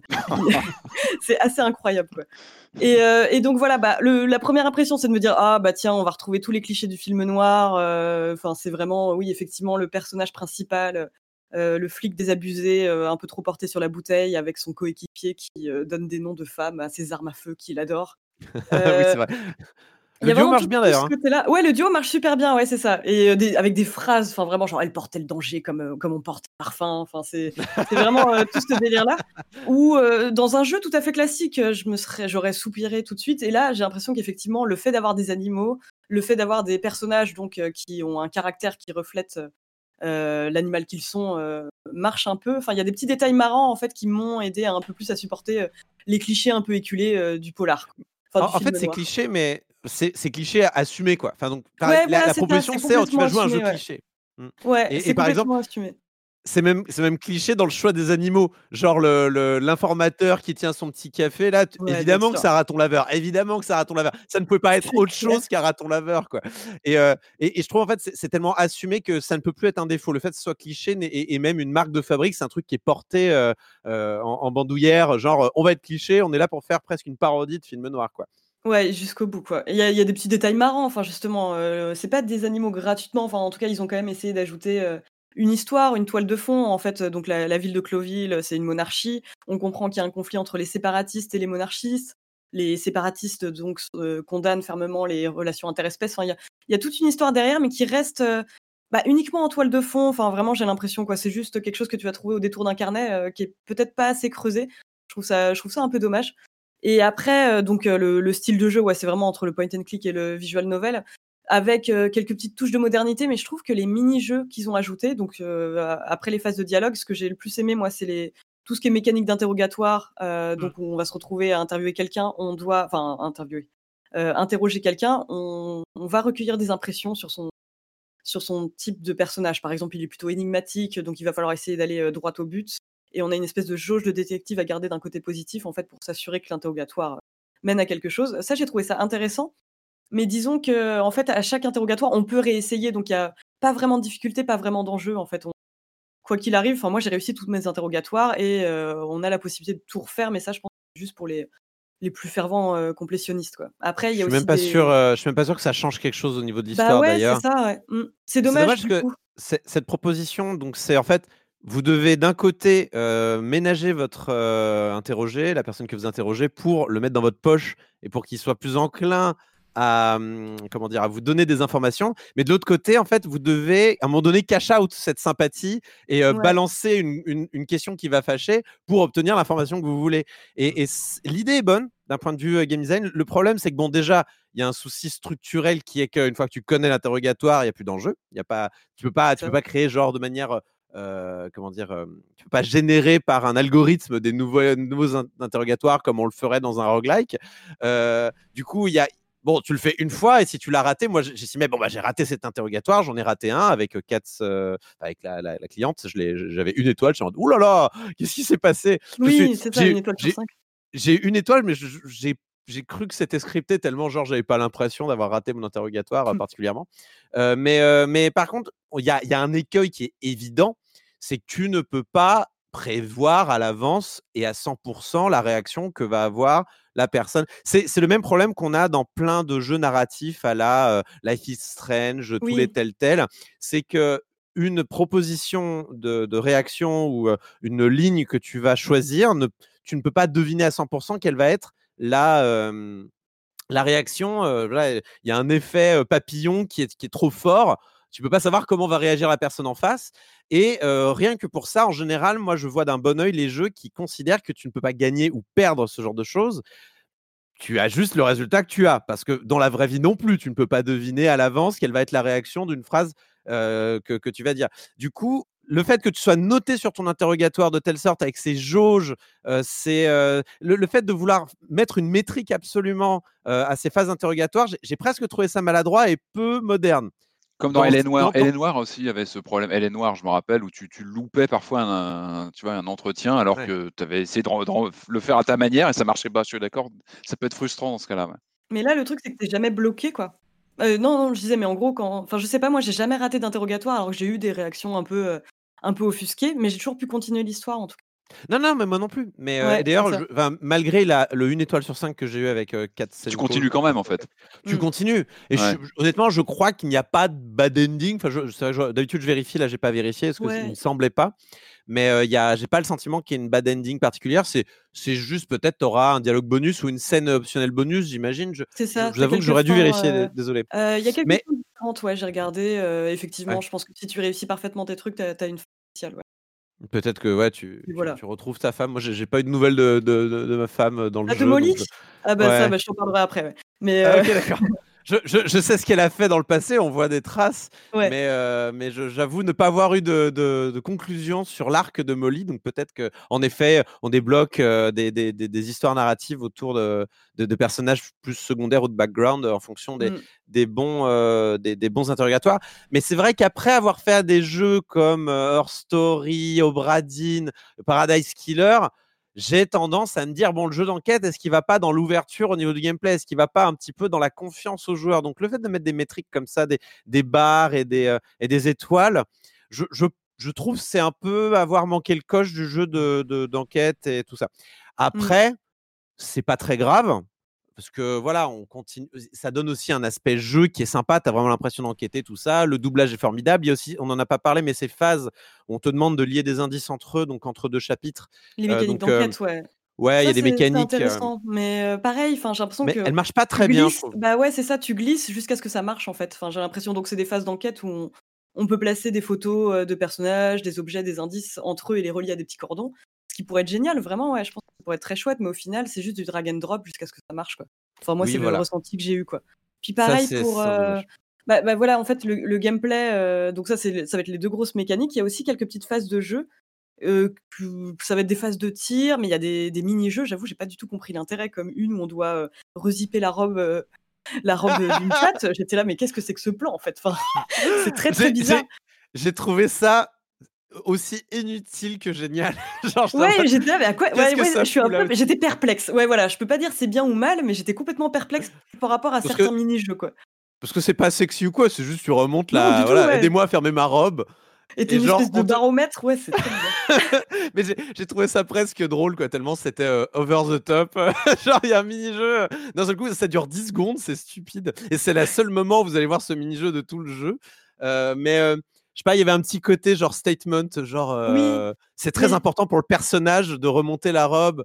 Euh, Ouais, c'est Je, ça. crois- je me demande si c'est pas d'ailleurs Marty qui remonte la robe, donc le, le jeune euh, qui est qui, qui, qui est peut-être un peu plus, on va dire, euh, dans la fleur de l'âge, si vous voyez ce que je veux dire, et qui pourrait être un petit peu euh, euh, glamourisé, pour le dire, Ouais. par le fait de remonter la robe d'une dame qui lui demande, vous pouvez remonter ma robe, s'il vous plaît? Et, et, et du coup, je- il y a, il y a d'autres mini-jeux qui, qui peuvent voilà, être un peu relous, genre le- les phases de tir. Il y a quelques phases de tir qui sont, euh, alors pas catastrophiques, Ouais, mais, on pas les très oublie, quoi. Ouais, Pourquoi c'est elles ça, sont on là? oublie vite. Moi, en fait, le truc, c'est que j'aurais aimé que le jeu embrasse un peu plus euh, son côté euh, profondément stupide, quoi. Euh, Genre, voilà, il se prend pas au sérieux et tout, mais au final, bah, l'intrigue, elle est plutôt convenue. Euh, moi, ce que j'aimais, moi, c'est vraiment les, les détails marrants et, et débiles, comme les porcs épiques qui portent des imperméables, qui forcément vont perdre toute leur étanchéité. Je trouve ça absolument génial. Quoi. Euh, ça, j'aurais bien aimé euh, voir un peu plus. euh, Ouais, vraiment une absurdité plus assumée, quoi. Surtout que Mhm. j'ai j'ai fait quelques recherches et j'ai remarqué qu'il y avait quand même euh, pas mal de jeux impliquant des policiers animaux. hein. J'ai noté une petite liste, mais il y a quand même eu, il y a eu Hot Tin Roof, The Cat Who Wore a Fedora, Investigator, Frog Detective et Stone qui met en scène un coup à la fin. Je, je savais pas du tout, il y a vraiment Ah, quand même. Ah ouais, il y a Euh, un truc. Hein. à cuire et animaux, ouais. Mais ça, C'est vrai que t'as euh, Frog Detective aussi dans le genre. je recommande, hein. toujours. Il y a juste, ouais, il y a- ok. moi, moi, le, le- pour, pour y avoir joué, en fait, j'étais un peu déstabilisé parce qu'il y a, je trouve que il jongle, enfin, il y a une sorte de balance, en fait, entre, je trouve, l'intérêt de la mise en scène et de, du choix des animaux et, des, et, ce que tu dis, Julie, le côté un peu marrant qui peut en ressortir, l'absurde qui ressort de, de, de, de, ces situations, de ces personnages, et le décalage qui se crée entre le sérieux un, peu, un peu pesant du discours et la personne qui le dit, qui est forcément drôle ou décalé parce que c'est un chien, un, rat, un raton laveur ou, ou, une biche ou je sais pas. Et après, moi, j'ai eu du mal à me dire, mais c'est quoi Qu'est-ce qui me fait avoir, enfin, j'ai eu du mal à avoir envie de continuer en fait, parce que euh, le, le, côté noir, euh, noir, noir, noir, sur noir, euh, le noir surjoué.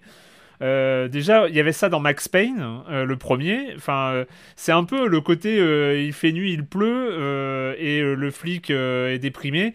J'ai eu du mal à, prendre ça comme une accroche euh, suffisamment forte pour me tirer dans l'histoire en fait. Et, euh, et j'ai avancé. Moi je suis pas allé aussi loin que vous et j'ai pas euh, continué autant que vous mais j'ai eu du mal à me dire à un moment ah ouais j'ai envie j'ai envie d'en savoir plus j'ai envie d'aller d'aller au bout de l'histoire parce que justement le côté cliché du résultat m'a dit bah j'ai l'impression que je vais aller de cliché en cliché et puis et puis ça va me porter et en plus, là, Corentin, tu me dis qu'il n'y a même pas euh, de fulgurance scénaristique euh, qui finalement justifie la démarche. C'est un peu. Bah, c'est pas honteux, hein, mais c'est. Non, c'est ça. On a, on vu assez. On a, on a vu assez de, films noirs et d'enquêtes de, ce genre pour savoir deviner assez à mm. l'avance ce qui va se passer. disons qu'il y, a un moment clé où on te sort le mot, euh, il y a un mot clé qui tombe à un moment donné, tu fais Ah oui, d'accord, bah, j'ai compris. Ouais, c'est ça. Besoin de dire plus. Ok, et bah ouais, non, mais c'est pour ça que c'est un finalement, c'est un peu décevant d'avoir cette maîtrise finalement technique sur des choix euh, hyper originaux, je trouve. Enfin, euh, c'est vrai que euh, tout est cette élégance dont on a parlé dans le design, elle est, elle est vraiment présente à un peu, enfin en tout cas tout ce que j'en ai vu et c'est assez, c'est assez sidérant. Et après le reste, le classicisme du reste est un peu. Il y a peut-être quelque chose qu'on n'a pas. Je suis d'accord avec toi. Il y, a, il y, a, autre chose qui, fait continuer aussi quand même, je pense. Et c'est là où quand même, je pense, Chicken Police s'en sort avec du crédit plus que du débit sur son, sur mmh. son compte jouabilité, on va dire, et envie de continuer. C'est le, le fait que ça soit quand même bien écrit et qu'il y ait une bonne relation avec les personnages. C'est-à-dire que ça, c'est cliché, mais du coup, c'est, tu, en fait, tu arrives dans cette, dans cette dans cette zone un peu douce et sympa, dans les comédies où tu connais, où les personnages sont suffisamment clichés pour t'attendre à ce qu'ils vont dire et qu'ils arrivent quand même parfois à te surprendre par leurs réactions. Il y a parfois, ça... en fait, tu t'attends. Il, y, a une attente. Il y, a un jeu entre l'attente euh, du joueur et de, la personne qui regarde l'œuvre, euh, de, certaines réactions dans euh, les clichés qui sont présentés. Typiquement, Sony et Marty, c'est les deux avec lesquels tu vas le plus interagir. Enfin, mmh. les deux vont interagir entre eux et toi, tu assistes en fait à leur, à leur et tu t'attends à ce que Marty va dire, tu t'attends à ce que Sony veut dire et tu, attends presque ça, tu es dans l'attente. Une fois que ça deliver, tu es content parce que tu as eu ce que, ce que tu voulais et des fois tu as, l'inverse ou tu as une réaction inattendue et il y a, quand même ça et les, dialogues sont, sont suffisamment solides pour ne pas sortir de, cette petite zone de confort où tu es quand même avec tes buddies. Ça reste un buddy movie, ce truc-là. Tu es, un peu dans ta zone de confort, tu es en voiture avec eux, tu les suis dans leur enquête, tu es un peu content d'être là. Tu as, ce relationnel de bande un petit peu avec, euh, avec les, protagonistes que tu croises. À un moment donné, ils vont revoir leur. leur euh, comment ça s'appelle? Leur, le médecin qui les sort toujours des, mauvais, des, ah mauvais, des mauvais coups. Euh, ouais. Qui est un, une chouette. Ouais, c'est une chouette, je crois. Et voilà, et tu t'attends à ça, et en fait, tu es un peu dans ton doudou, c'est un peu un doudou aussi ce truc-là, et, et, en fait, ça, ça se retranscrit dans l'écriture aussi. Et donc, ça te pousse à continuer malgré peut-être le manque du petit truc qui va faire que ce jeu va rester dans la mémoire sur le long terme. C'est en aucun cas un mauvais jeu. Mmh. je, pense que ceux qui aiment ce genre de, style-là pourront, pourront trouver ce côté doudou qui, qui pourra les, les, les, faire continuer. Après, ouais, en fait, si vous êtes prévenu qu'il n'y aura pas de fulgurance scénaristique, peut-être que vous pourrez mieux apprécier. Parce que moi, j'avais cette attente-là. Mmh. J'étais, je me dis, à quel moment le jeu va me, retrouver, va me retourner le cerveau? Et comme je l'ai pas eu, j'ai eu peut-être cette frustration. Si on me l'avait dit dès le départ, euh, c'est pas c'est pas c'est pas Ace Attorney donc calme-toi hein. peut-être que j'aurais peut-être que j'aurais pas eu cette frustration et que j'aurais encore mieux apprécié Chicken Police après ça ne retire rien à tout son classicisme et à peut-être son aspect cliché qui peut ad- qui peut arriver ad nauseam euh, à, nous, à nous saouler. Quoi. Mais après, non, mais les codes du film noir, ils ont déjà été. euh, Je pensais par exemple à Nightcall, qui questionnait aussi ce, ce genre. Mais qui était euh, plus original dans son approche. Voilà, qui Enfin, tentait oui, quelque absolument. chose avec ces, ces multiples histoires qui faisaient tu Mm. revenais aussi pour ça, pour découvrir des nouveaux personnages avec les clients du taxi. Et moi, je le conseille justement pour ça. Mais, que... mais moi, ça m'a, ça m'a rappelé, euh, pour le coup, ça m'a rappelé Nightcall euh, sur Ouais. euh, l'envergure un peu technique qui était un, un peu équivalente à, à- Mhm. à celle de, à celle de Nightcall. Mhm. Euh, le côté un peu visual novel euh, Ouais, euh, assez stylé, euh. Et, mais Nightcall avait quelque chose de, de Ouais. plus intrigant, de plus, de Ouais, plus ouais. accrocheur aussi dans, dans, dans, dans sa Peut-être de plus affirmé, même en termes de narration, avec des personnages qui avaient vraiment des histoires, qui avaient quelque chose de parfois assez. Mais tu assez jouais pas en poulet. Hein, Mais donc non, voilà, voilà. on peut pas tout avoir, on peut pas tout avoir. Mais t'étais dans Paris, dans un taxi dans Paris, c'était autre Ah. chose. Après, il est safe, hein, Chicken Police, dans son approche purement gameplay. euh, Oui, il oui, n'invente c'est pas la roue. Hein, euh, donc, euh, c'est plus compliqué de se cracher aussi quand on prend pas des risques. Oui. Je veux dire, un Paradise Killer à côté, c'est. c'est- Désolé, je reparle toujours de Paradise Killer, mais il m'a laissé sur le cul ce jeu-là. Quoi. Euh, ou même, enfin, on peut parler d'Obradine. Enfin, c'est des jeux qui ont pris. euh, qui ont, Qui qui ont un à parti pris neuf, quoi. Ouais. Qui sont allés Et- franchement, quoi. Et c'est vrai que Chicken Police, on, on revient un peu dans la case précédente, on revient dans le monde d'avant de- des jeux d'enquête. Mais après, ça reste un- une, une entrée très solide. Oui, puis avec des, des doubles. ah, Excuse-moi. Non, je voulais juste euh, saluer une nouvelle fois le travail des doubleurs quand même, parce que Oui. je trouve que c'est vraiment un des gros points positifs. Et euh, c'est entièrement traduit. C'est pas si courant dans les jeux d'enquête, euh, notamment sur Hmm. PC. ouais. Oui, pardon. C'est doublé en anglais, c'est écrit en français. Voilà. D'accord. C'est dispo un peu partout, PC, Xbox, Switch. PS4. Euh, oui, PC, Switch, Xbox, euh, PlayStation, ça coûte 20 euros. Ça coûte 20 euros. Euh, c'est le moment d'accueillir euh, la chronique jeu de société de Jérémy Kletskin.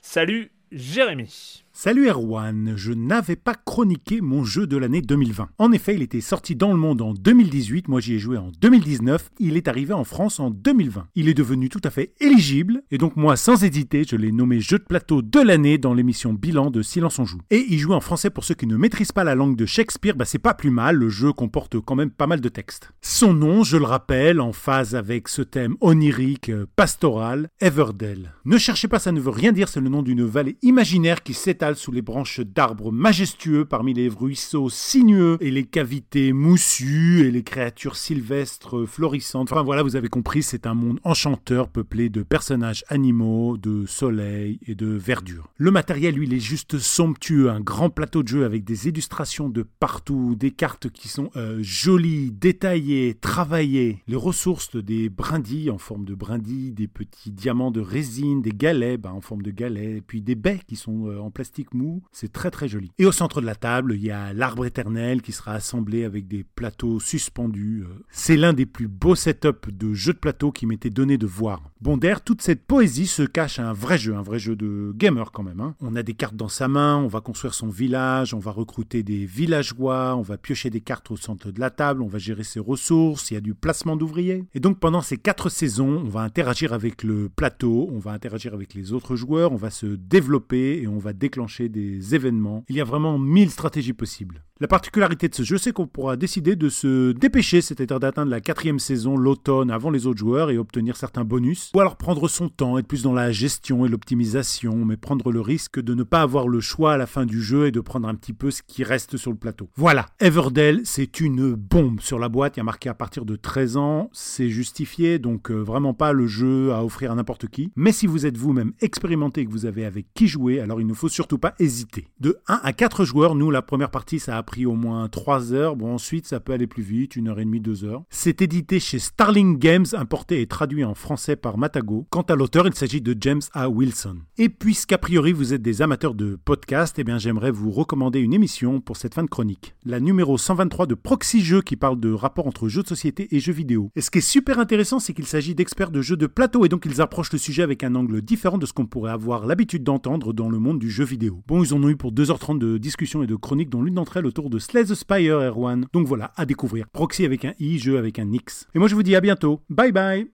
Bye bye Jérémy, c'est noté. Proxy jeu, Slay the Spire, il y a des mots-clés.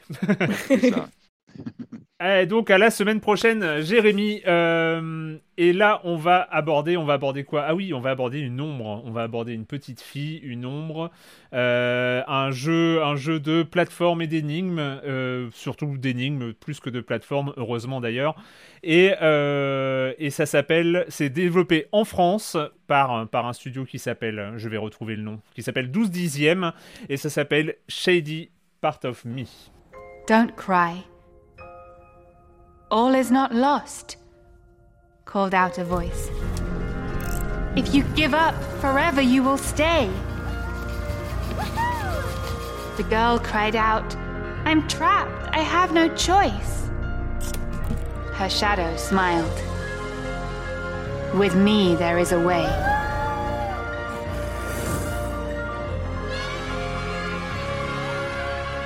Hand in hand. Shady Part of Me, donc euh, développé par 12 euh, dixièmes, euh, c'est sorti en décembre. C'était, c'est sorti, bah oui, en décembre, il y a eu des grosses sorties hein, qui ont peut-être fait que ce jeu est passé un peu inaperçu, mais il le mérite pourtant de qu'on en parle. Julie, qu'est-ce que tu en as pensé de ce Shady Part of Me? Alors moi j'ai fait, euh, uniquement le début, je tiens à le dire parce que je suis dans une phase, euh, complètement lune de miel, euh, avec ce jeu. Parce que le premier truc qui ressort, directement quand on le lance, c'est, la direction, artistique. La direction artistique et la musique, enfin toute l'ambiance en fait, donc c'est vraiment des dessins, on a donc, une petite fille qui évolue dans des, décors, de dessins, au fusain, des aquarelles, etc. C'est vraiment très, très, très mignon. dès qu'elle marche, il y a des petits flop flop, qui s'inscrivent sur ses pas en fait, l'histoire progresse à mesure que, que le personnage évolue dans les niveaux. On voit euh, le texte en fait défiler derrière elle. Et c'est euh, absolument charmant. Enfin, j'ai pas j'ai pas beaucoup j'ai pas d'autres termes en fait euh, pour le dire. C'est j'ai été séduite immédiatement par la direction artistique, même si je pouvais pas m'empêcher de me dire j'ai l'impression d'avoir déjà vu ça quelque part. Enfin, je je, je sais pas si c'est peut-être Inside, enfin ce genre de jeu en tout cas, ça m'a tout de suite évoqué évoqué ça. Bah, Playdead, hein. enfin c'est euh, l'inspiration Playdead, Limbo Inside, elle, ouais. est, euh, elle, est, on la ressent, ouais, ouais, c'est ça, on, la ressent très rapidement, mais euh, je trouve qu'il y a quand même un, un certain caractère à ce jeu, donc en fait qui nous impose de jouer donc avec une petite fille qui a peur de de la lumière et on peut aussi incarner donc son ombre qui elle a besoin de la lumière pour exister. Donc ça c'est une mécanique assez intéressante parce qu'on peut changer de personnage à l'envie. Enfin, c'est vraiment à tout moment on peut incarner l'un ou l'autre. Et il y a aussi donc le jeu est, assez sympathique, disons quoi. C'est essentiellement des énigmes, donc on va jouer avec l'ombre et la lumière pour faire avancer les différents personnages, sachant donc que la petite fille peut absolument pas avancer quand il y a de la lumière, elle est complètement bloquée, donc elle va devoir attendre qu'une lumière passe. Et le, le, truc qui est, vraiment intéressant, c'est le jeu, je trouve, entre, le, entre les deux personnages, quoi, qui, qui peuvent s'entraider. Et on ne peut pas réellement mourir. Enfin, il n'y a pas de côté frustrant à ce jeu parce qu'on mmh. peut remonter dans le temps autant qu'on veut ce qui est, assez chouette. Et euh, donc le truc, c'est que j'ai adoré, en tout cas, la, première heure et demie que j'ai passé dessus. Je me demande juste si le concept va pas un peu s'essouffler. Mais pour le début, en tout cas, on évolue dans des décors tellement différents et tellement chouettes que, que je trouvais ça très très séduisant. Et après, il y a juste quelques petites euh, difficultés en plus euh, qui consistent à récupérer des origamis, mais ça, c'est juste des objets, des objets collectionnables. Il n'y a, pas, il y a pas de grandes difficultés, mais pour l'instant, je trouve que c'est un jeu tout à fait bienveillant et sympathique. Patrick euh, bah, je, suis à peu près au même stade que, Julie. Donc, euh, pareil, évidemment, le, côté organique, il y a quelque chose à l'écran qui se passe sur ce, papier quasiment qui prend forme. Il y a, vraiment graphiquement, c'est vraiment irréprochable. Euh, moi, j'ai bien aimé aussi les mécaniques de jeu avec l'ombre, parce que c'est le, le, fond du jeu. Donc, avec ces séquences de plateforme où on doit jouer avec les mouvements, je trouve que c'est très bien fichu. On a presque l'impression d'avoir, vous voyez, des, des, des pop-up comme les livres pop-up mmh. qui s'ouvrent euh, quand on ouvre les pages. Il y a un peu de ça, je trouve, à l'écran, avec euh, ces énigmes à base de d'ombres qui font que on va resituer. Donc on a euh, donc une héroïne et son ombre et on va passer de l'une à l'autre qui doivent toutes les deux atteindre bah, un point un peu plus loin dans, le niveau. Et évidemment, l'une et l'autre vont aider vont s'aider en fait. on va bouger un objet physique dans le monde réel qui va qui va impacter sur le bah, sur le comment dire le niveau sous forme d'ombre de l'autre personnage. Je sais pas si je suis très clair, mais bon, en tout cas il y a tout un effet comme ça de balance et on jongle d'un personnage, enfin de, d'un personnage physique à son ombre comme ça en temps très vite. Je trouve qu'on assimile les mécaniques et il y a des petites trouvailles que j'ai trouvé intéressantes sur les blocs qui derrière une torche vont devenir énormes avec le, le, vous voyez avec le faisceau. Bah, ça va plus d'importance sous forme d'ombre. Et ça, c'est une trouvaille. Il y a vraiment des mécaniques comme ça qui fonctionnent euh, très très bien. Euh, bah, évidemment, je trouve que l'univers est charmant visuellement. Il y a quelque chose qui nous emmène directement. Moi, ça m'a rappelé un jeu Wii qui a un petit peu disparu des, des, des qui s'appelait Shadow's Tale, qui était euh, comme ça aussi, avec un jeu d'ombre où on, s'amusait comme ça avec, bah, un personnage qui, voilà, qui interagissait avec son ombre. Donc c'est très organique. Après, alors je l'ai pas fini, comme Julie. Hein, je suis pareil, je suis à deux heures et quelques de jeu. J'ai aussi un peu cette impression qu'on a un peu tous les tropes du jeu indé euh, classique avec euh, voilà ce côté onirique. Euh, euh voilà, j'ai pas l'impression qu'il renverse la table en termes de d'univers et qui s'inscrit un peu dans quelque chose qu'on a déjà vu aussi. je, suis d'accord, il, y a une sensation de waouh, c'est propre, c'est très bien fichu. Moi, ça m'a rappelé d'ailleurs euh, Little Nightmare, on en avait parlé la semaine mmh. dernière, mais il y a pas mal d'énigmes avec ces faisceaux de lumière qu'on avait aussi dans Little Nightmare où on devait faire un peu d'esquive, se cacher derrière un faisceau. Euh, euh, il y a ça aussi pas mal. Il y a même parfois des dès les débuts du jeu des séquences où il faut s'accrocher. C'est pas c'est pas une évidence absolue. Il faut faut sprinter, se cacher derrière un, un mouvement de lumière. Euh, euh, et ça marche bien visuellement. Je trouve qu'il y a des vraies trouvailles avec les mouvements de caméra. C'est tout bête, mais le fait de switcher d'un personnage à l'autre, euh, donc réel et son ombre, et eh ben ça fait des mouvements de caméra qui font qu'on se déplace comme ça en profondeur et qu'on a vraiment cette sensation de pop-up quasi physique. On a vraiment la sensation d'y être, d'avoir quelque chose de, de, de, physique et de, de matériel, de présence. Euh, après, euh, voilà, je ne suis pas bouleversé par l'univers, mais euh, contrairement à toi, Erwan, je, je ne l'ai pas encore fini, donc je ne peux pas m'avancer plus que ça non plus. Ouais, moi, le, le, le, truc là où je vous rejoins en, termes techniques, c'est une performance. Enfin, moi, je suis mm. euh, scotché à plein de niveaux, un plein de niveaux hein. en termes de DA. Euh, c'est euh, pratiquement du, euh, du, sans faute. je trouve que c'est cohérent, en tout cas du début à la fin. Et pour l'avoir pour fini, c'est cohérent du début à la fin. En termes de DA, c'est superbe. C'est vraiment, mm. mais c'est superbe. Il y a des moments de fulgurance visuelle durant tout le jeu. C'est-à-dire, c'est pas tout le temps, tout le temps fulgurant, mais, mais il y a vraiment des, des, des plans qui sont extraordinaire, des, mhm. animations de décors qui sont mais à tomber par terre. Euh, ensuite, en termes de jeu, je trouve que le, dosage est assez parfait. Euh, et c'est là où je trouve que ça, n'a pas grand chose à envier à un jeu Play Dead, euh, donc Limbo Inside. C'est un peu ce même, ce même dosage de la difficulté et mhm. cette même subtilité dans les puzzles. Euh, tu apprends, tu as une progression, c'est ça euh, Voilà, tu, tu progresses euh, de manière assez facile. Enfin, je prends un exemple hein, un, peu, un peu bête, mais à un moment, donc on, on peut jouer sur, sur les ombres. En fait, la, la, la, vraie petite fille va jouer sur ce qui va créer des ombres dans le niveau de, de, la, de, de la fille ombre. Et donc, euh, elle va pouvoir, par exemple, mettre des mécanismes, mettre des cubes, mettre des, des même des, euh, euh, des leviers à, à, actionner, ce genre de choses. Et puis à un moment, on va découvrir que bah, y a des, des demi-ombres, c'est-à-dire il y a des, des, des, objets qui sont pas suffisamment ombrés parce qu'il y a une autre source de lumière qui arrive. Ah oui, oui, qui disparaissent. Et donc, et donc en fait, la, la, la, fille ombre ne peut pas y avoir accès. Et en fait, dans un niveau, ils vont te montrer que si tu mets quand même deux objets identiques en demi-ombre, ça va créer une vraie ombre qui pour euh, la... et après ça va devenir un élément euh, que tu que tu qui, vont intégrer au vrai puzzle. Donc en fait, un, un apprentissage qui est vraiment bien pensé. Enfin, c'est oui, voilà, c'est à la Nintendo. C'est euh, comme dans les comme dans les livres de game design quoi c'est bien fait mm. c'est bien pensé il n'y a pas besoin d'un grand tutoriel tu, tu, apprends en jouant et c'est parfait et arrivé à 3 4 heures de jeu tu as des nouvelles mécaniques qui arrivent notamment mm. surtout sur la partie ombre où là il joue d'une manière assez brillante euh, notamment sur la projection horizontale verticale euh, des, euh, des ombres, c'est-à-dire que les ombres elles sont projetées en 3D, donc elles- ils vont être projetés sur le sol, sur le mur et sur le sol.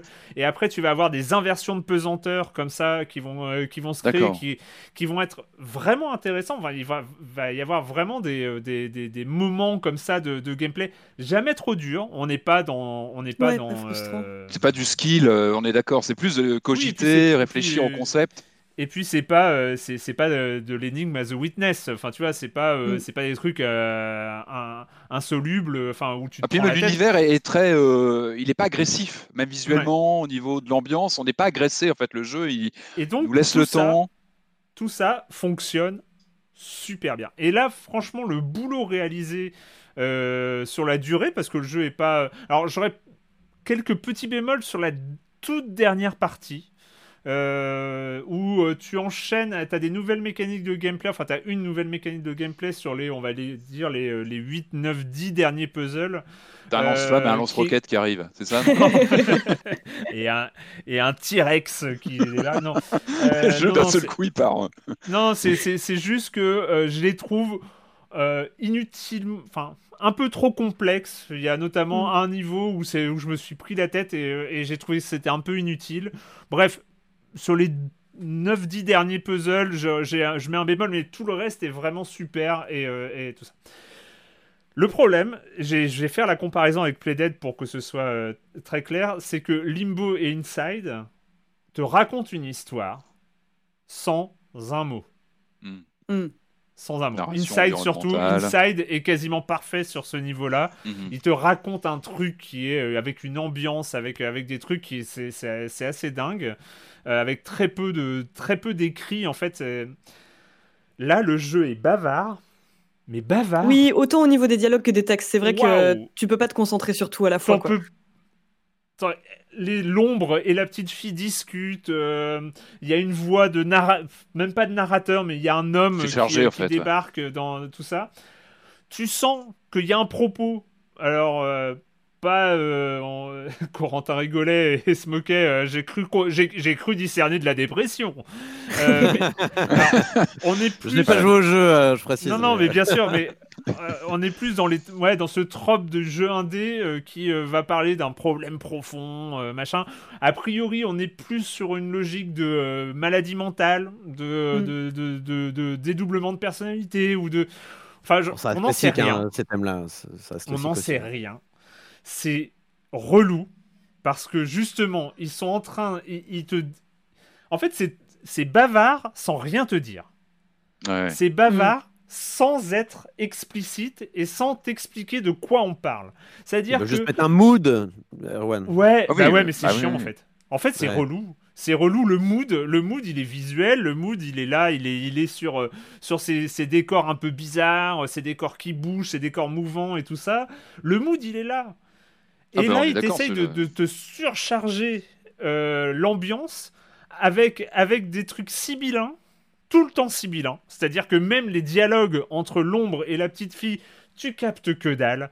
Enfin, si Ouais, tu captes qu'il y a un problème, qu'elle a un problème avec euh, machin, qu'elle arrive pas, euh, euh, qu'il y a les gens du dehors qui la regardent mal et tout ça, mais tu Ah sais oui. pas de quoi elle parle, tu sais jamais de quoi elle parle.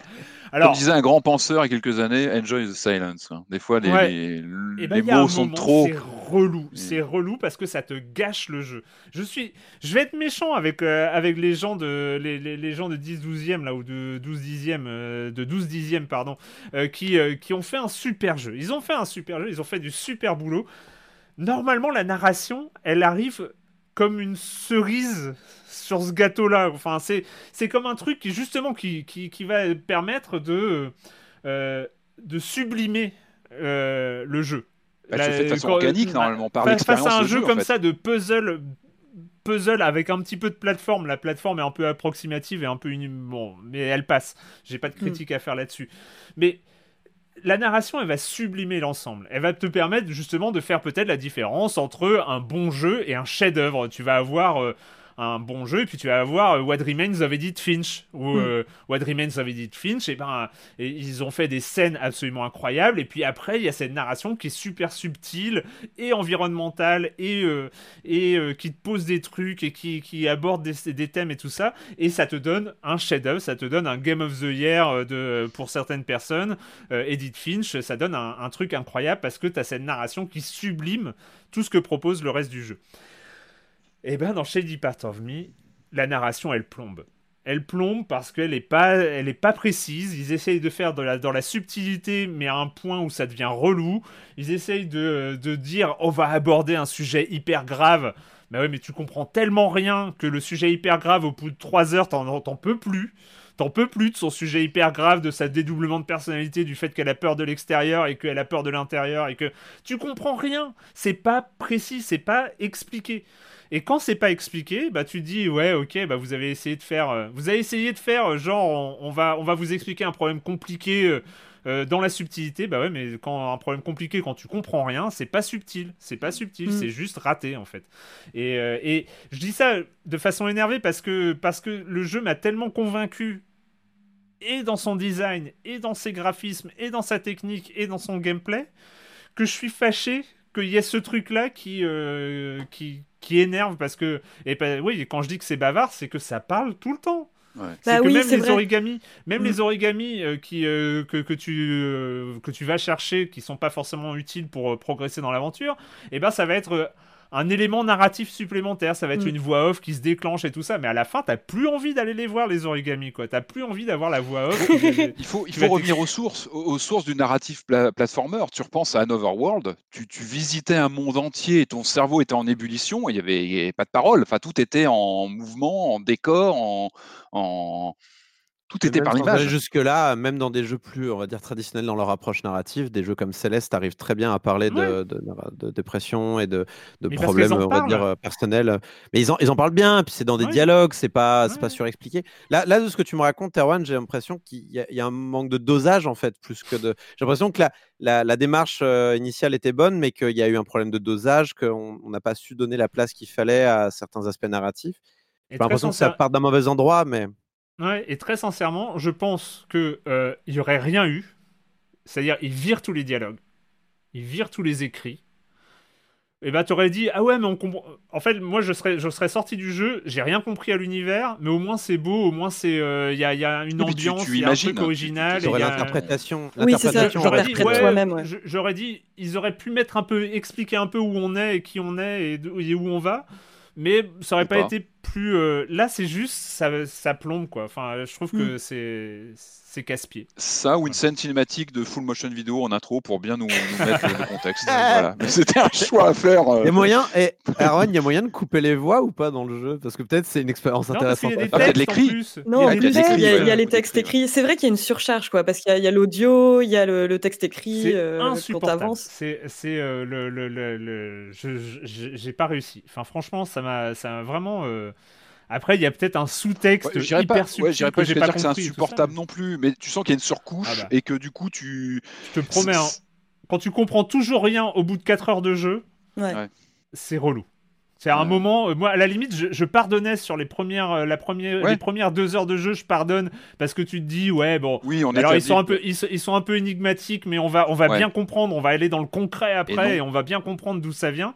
Le problème c'est que quand t'es énigmatique sur la scène de fin, Ouais, ouais, c'est- non, je suis désolé quoi. Enfin, Après, c'est c'est quand même un, un débat un peu compliqué parce que tu, tu prends un jeu comme euh, Kentucky Road Zero, il est énigmatique du début jusqu'à la fin, tu vois ce que je veux dire? Ouais, ouais. Donc c'est c'est pas le seul élément, je pense. C'est-à-dire que tu peux mettre Non, de non, l'énigmatique, tu peux rester Bien dans sûr. le flou et l'interprétation. Là, j'ai l'impression que c'est une question de quantité hein, de ce que tu racontes. Oui. euh, ouais, c'est sur deux Peut-être. quantité, hein. Peut-être. Non, mais c'est c'est une question de. C'est c'est comme si. Ouais, c'est ou, ou c'est comme s'il te file la moitié des pièces d'un puzzle pour euh, faire subtil en fait. Et te euh, donne moitié, mais d'un autre puzzle. Ouais, non, mais. Ça, Et, du coup, tu as l'impression, enfin, en gros, tu as l'impression qu'il y a un truc de dédoublement, de double personnalité, mais qui est pas vraiment ça, et qui est d'une personne qui est en train de, en, en suivi psychiatrique, peut-être en, en hôpital psychiatrique ou un truc comme ça, qui veut sortir, mais on sait pas trop d'où.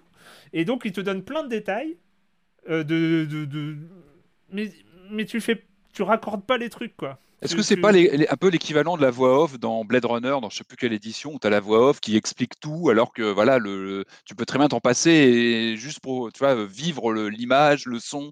Et tu vois ce que je veux dire?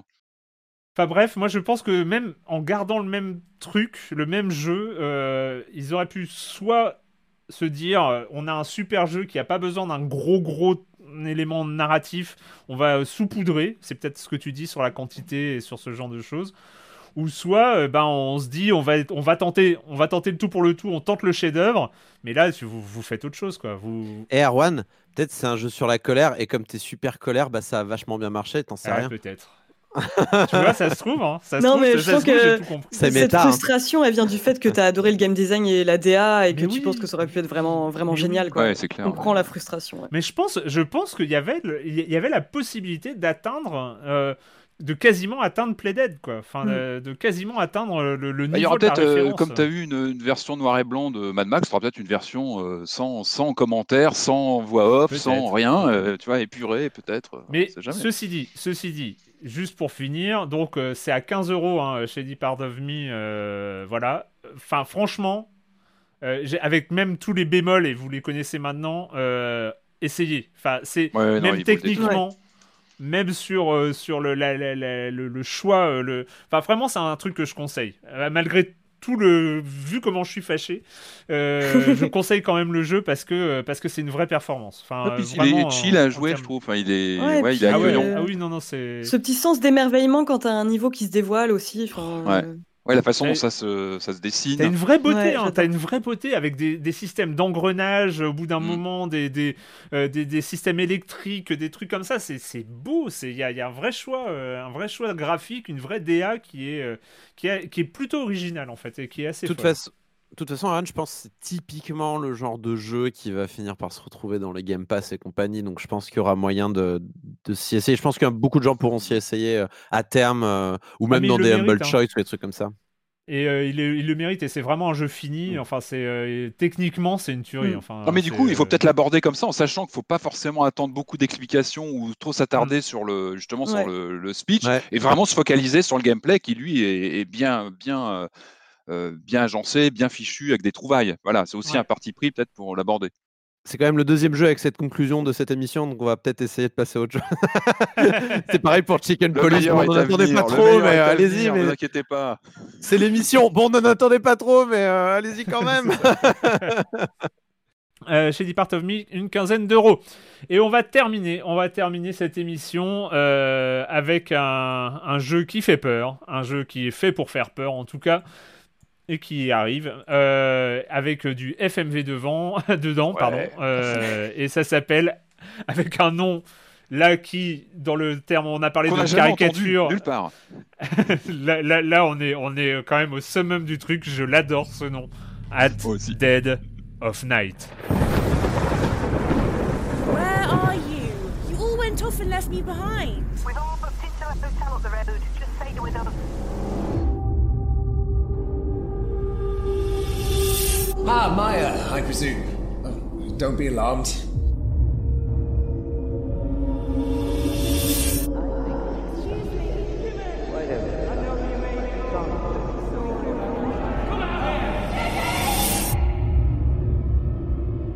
At Dead of Night, euh, donc euh, un jeu de, bah ça commence, ça commence, ce qu'on dit c'est de la vidéo en FMV, hein, C'est de la full euh, motion vidéo. Et bienvenue dans la cellule de veille de la full motion vidéo. Ici, on y tient. Parce que le, le- le- la full motion vidéo, ça devait être le futur du jeu vidéo. Ça ne l'a pas été. Mais il y a quand même un, il y a un petit parterre de, de gens qui continuent à faire des jeux en full motion vidéo. Oh. C'est une sorte de rétro-futurisme du jeu vidéo. On aime ça, donc on suit. Et d'ailleurs, attends, je- Patrick, il, reste du temps avant le futur. hein. Peut-être peut qu'il y a moyen que ça va, puisse ils vont, ça va futur. gagner, la FMV va gagner. D'ailleurs, moi, je vous conseille, il y a des sites. Moi, j'ai appris l'existence de ce jeu via un site comme FMV World, qui, voilà, Ah qui, qui- qui parle de, de- de l'actualité des jeux en full motion vidéo. On rappelle donc avec des séquences tournées avec des acteurs live. Et voilà. Donc, FMV euh, World, Il faut que tu écrives pour eux, Patrick. C'est vraiment pour toi. J'ai j'ai une question, j'ai une question à notre expert parce que il y a un truc quand on lance euh, At Dead of Night. Bon, encore une fois, formidable titre. Euh, Il y, a, il y a quand même un truc, c'est il y a, il y a un truc en, en Angleterre, en Grande-Bretagne, avec la FMV. J'ai juste l'impression que tout la FMV vient de Grande-Bretagne. Parce que Bah, tu- la- que- l'accent de la meuf, là, quand elle parle, tu dis Oh putain, un jeu anglais Et, Il y a euh, des mines de FMV en Grande-Bretagne. Non, mais c'est ça, Non, mais moi je connaissais pas. Alors pour tout vous dire, moi je connaissais pas. Donc le, le studio c'est Baggy Cat. Euh, le développeur c'est un certain Tim Follin que je ne connaissais pas. Donc là j'ai commencé un petit peu à me, à, me- à me renseigner dessus. Et hier soir, pas plus tard qu'hier soir, je me suis rendu compte qu'ils avaient déjà signé, enfin qu'il avait déjà signé un jeu en full motion vidéo euh, qui s'appelle Contradiction en 2015, qui a plutôt bonne cote. Et alors j'ai lu un commentaire d'un mec qui- sur Steam qui disait c'est Ace Attorney rencontre Gabriel Knight 2. Alors, Oh. on en parlera bientôt parce que, à mon avis, bah, quand je lis ça, je, je signe direct. Donc, on en parlera certainement. En tout cas, c'est une deuxième production full motion vidéo de, de Baggy Cat. Bon, Voilà. lançons-nous dans ce Dead of Night. Euh, Donc, Alors- on, on incarne une jeune fille qui arrive Maya. dans un hôtel. Déjà, le- à l'accueil de l'hôtel, tu sais que le mec c'est un psychopathe, hein, on va pas se mentir. Jimmy, alors Jimmy, oui, en fait, Maya arrive, elle a perdu ses, ses- ses potes, ils sont partis devant elle, elle arrive de nuit dans un, dans un Sea View Hotel euh, assez glauque, elle est accueillie par un type bizarre qui s'appelle Jimmy, euh, qui lui dit, euh, en gros, donc il l'accueille, il lui explique que ses, ses potes ont déjà payé la chambre d'hôtel, super, il lui, dit, il lui propose de venir, comment dire, profiter d'un spectacle qu'il donne, lui, tous les soirs, et évidemment, elle dit non, et là, c'est l'erreur, c'est l'erreur, elle a dit non. Et du coup, ça énerve Jimmy. Jimmy, c'est un tueur en série, il est pas content. Et, euh, et du coup, voilà, le jeu se lance et, euh, et donc on incarne Maya qui va euh, explorer euh, donc ce Sea View Hotel. Euh, on est alors. Ce qui est intéressant, c'est qu'on est dans de l'exploitation de la full motion vidéo, je vous en parlais, donc acteur filmé en vidéo, euh, mais on va explorer donc ce, cet hôtel en vue subjective avec des déplacements précalculés, un peu à la Myst ou euh, Seven C'est totalement à la miste, c'est ça. Enfin, c'est- Ah bah oui, Seven Guest ou Myst, donc euh, c'est-à-dire qu'on Ah, fou ça. on est en exploration du, du, du, du, du- du- de l'hôtel. Alors, ce qui est intéressant, c'est qu'on a un mix, moi, que je trouve vraiment bien fichu, entre de la full motion vidéo pour les actions, les acteurs qui se déplacent, etc., et du CGI, hein, donc euh, du, du décor synthétique. Tout ça est très bien combiné et ça marche. C'est-à-dire qu'en général, quand tu colles de la full motion vidéo dans, un, dans une interface, euh, on va dire, plus euh, euh, synthétique, tu vois les raccords. Et là, non, je trouve qu'il y a as une finesse de, du, du- tu vois, des décors euh, synthétiques euh, qui, qui contrebalance très bien et du coup la full motion vidéo s'intègre parfaitement. Donc on a une sorte de mix visuel qui fonctionne. Donc ce qui s'engage c'est- une sorte de, de- de course poursuite de survival de jeu de- du chat et de la souris en- dans, dans le labyrinthe de l'hôtel. En fait nous on va explorer cet hôtel. On va on va comme ça plan par plan euh, on va être en fait on va devoir faire deux choses différentes. C'est un échapper à ce, ce tueur en série qui nous cavale après, en fait, qui nous, qui nous course dans, dans l'hôtel, qui, veut- qui, qui veut nous, nous attraper, et en même temps faire des enquêtes avec les fantômes, ça fait beaucoup. hein. On a à la fois un, un tueur en série et les fantômes des, précédents, euh, des précédentes victimes de ce tueur en série qui hantent l'hôtel. bon, ça fait beaucoup. Oh là là. Ça fait Ah. beaucoup. Il y a Non, beaucoup de plus, choses à je vois très bien, je vois très bien les fantômes en FMV avec euh, opacité euh, 70%. Eh, écoute, justement, Euh, non, alors justement, en fait, non, mais clairement, tu as des gros fantômes clins d'œil à Seven Guest. Euh, Seven Guest, c'était le titre euh, début des années 90 qui avait, qui avait joué là-dessus, sur l'apparition fantomatique comme ça de personnages, parce qu'ils avaient eu des problèmes de fond vert à l'époque. Tout ça était en- en- C'était les tout débuts. Donc, euh, l'aspect tramé des fantômes venait de là aussi, de, de mauvaises séquences de capture de vidéo. On n'a pas ça du tout. Mais par contre, on a aussi des apparitions vidéo de bah, d'acteurs de, de- qui se déplacent dans le dans l'hôtel et qui vont nous permettre de, de comprendre un peu l'histoire de l'endroit et des différentes victimes de Jimmy, euh, ce malade mental qui nous course, qui nous course partout en fait. Alors pour bien comprendre le jeu, c'est vrai qu'on est un peu désorienté au début. euh, on est sur ce, ce, ce, ce gameplay un peu suranné, un peu suranné comme l'hôtel lui-même. hein. On est vraiment sur un hôtel un peu, un peu ancien, décrépit. Et finalement, tout ça est assez raccord. Alors pourquoi suranné? Parce qu'on est sur ces déplacements euh, précalculés euh, par coup. Euh, pour bien comprendre le système de jeu, moi j'y vois comme un jeu de plateau. On peut vraiment imaginer un Oui, jeu de plateau avec exactement ça. avec des cases en fait où tu moi je le vois vraiment comme ça tu te déplaces toi, avec ton, pion tu avances euh, sachant que le donc Jimmy par exemple lui se déplace aussi comme un pion avec son, son propre euh, chemin de son côté. Donc euh, tu peux tomber dessus tu vas l'entendre et puis tu vas et tu as aussi presque un aspect Cluedo qui s'ajoute là-dedans parce que tu vas très vite trouver un, une sorte de radio trafiquée qui te permet de d'échanger avec les, les, fantômes, les victimes de, de, Jimmy. Et le but va être de comprendre ce qui leur est arrivé, de, de, se situer aux bons endroits pour retrouver les objets liés à tout ça. Donc tu as ce côté un peu Cluedo aussi où tu vas, tu vas parler avec eux, tu vas, tu vas réunir des objets comme ça en, te baladant euh, dans, dans les chambres de l'hôtel qui se ressemblent toutes évidemment. Donc ça aussi, ça peut être trompeur. Donc on est désorienté, on a ce système de, donc de, déplacement précalculé. Euh, quand on a connu Seven Guest ou Myst, on connaît, mais c'est vrai quand on débarque là-dedans, c'est Euh, tu te perds vite. Tu vois, tu peux très vite te désorienter. Moi, il m'a fallu pas mal d'heures pour commencer à me resituer dans le dans ce, labyrinthe de l'hôtel. Euh, mais mais mais mais ça marche bien. Je trouve que le, jeu réussit, comme je disais, au niveau visuel. Il y a ce, ce, cette fusion CGI et FMV qui marche bien. On a un travail sur le sound design qui est excellent parce que donc on a ce à la fois ces, ces, ces, ces esprits qu'on doit, qu'on doit, avec lesquels on doit converser via cette machine, mais on a aussi Jimmy hein, qui se balade, ce sacré Jimmy qui est complètement effrayant. Il, Il est, est joué par un acteur, mais qui est en roue libre total. Mais c'est bon, regardez sur YouTube, là, rien que la scène d'introduction, quand il se présente à nous, et le mec se balade dans, dans le, dans le, dans, donc dans l'hôtel. Et comme je disais, donc moi je voyais vraiment un jeu de plateau. On se balade, et on a des indices en fait. Et c'est là où le jeu fait très fort. Je trouve c'est les indices où pour comprendre qu'il est pas loin de nous. Alors ça peut passer par le sound design parce qu'il n'arrête pas de nous appeler. Il y a, il y a vraiment un côté shining. Euh, on l'entend, euh, ouais Maya, j'arrive, ah, machin. Donc c'est assez effrayant. On a des bruits de craquement qui s'approche. Et pire que ça, pire que ça, je parlais de cette, ce fusion FMV CGI, c'est-à-dire que on est sur des plans plutôt fixes quand on se déplace comme ça dans le, dans le manoir. Donc, j'arrive dans un couloir, euh, j'ai l'éclairage qui bouge un peu. Et puis, on peut voir parfois des, des petites apparitions de Jimmy au détour d'un couloir, dans mmh. un coin sombre. Et alors là, c'est la flip totale parce que comme dans un jeu de plateau, là, on va savoir qu'on va un ou deux coups devant soi pour vite se rentrer dans, un, dans une chambre et se cacher, vite se planquer dans un, dans un, ou dans, un, dans, un, dans la salle de bain ou dans, un, dans, une, dans une armoire. C'est vraiment une, logique de jeu de plateau avec des coups comme ça d'avance.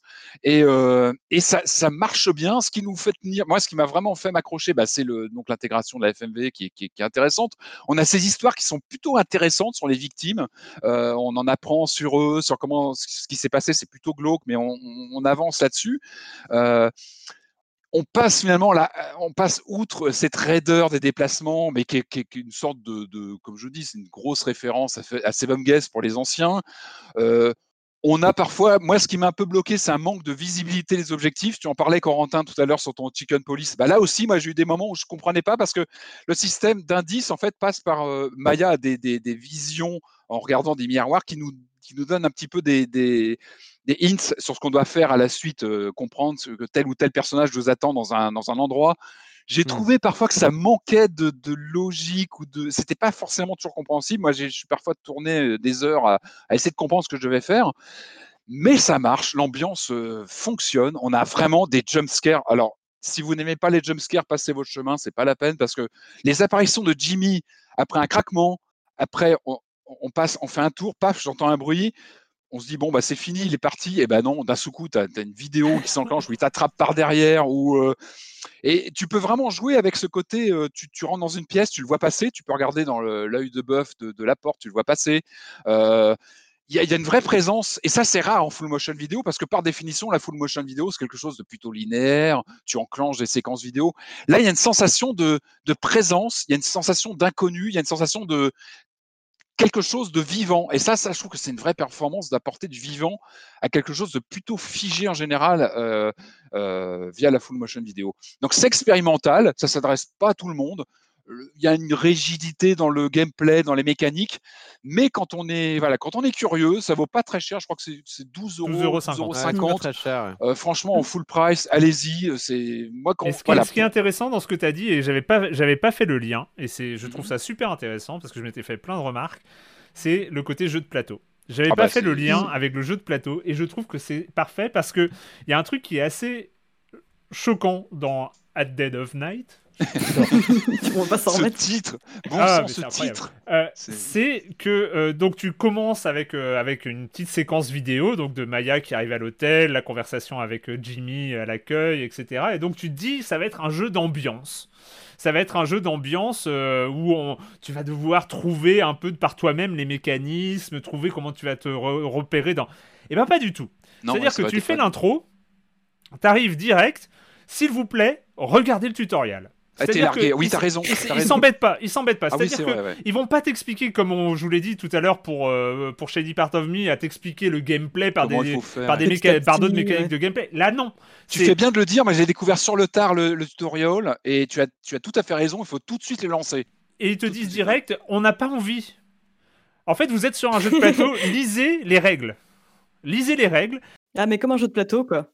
C'est-à-dire que euh, direct ils te disent que Jimmy est un serial killer, qu'il y a des Ouais. fantômes, que euh, tu as un transparent appareil direct. magique pour communiquer avec eux, que tu as un- que tu vas trouver que tu vas trouver une boussole et un miroir magique qui va te permettre de d'avoir des visions.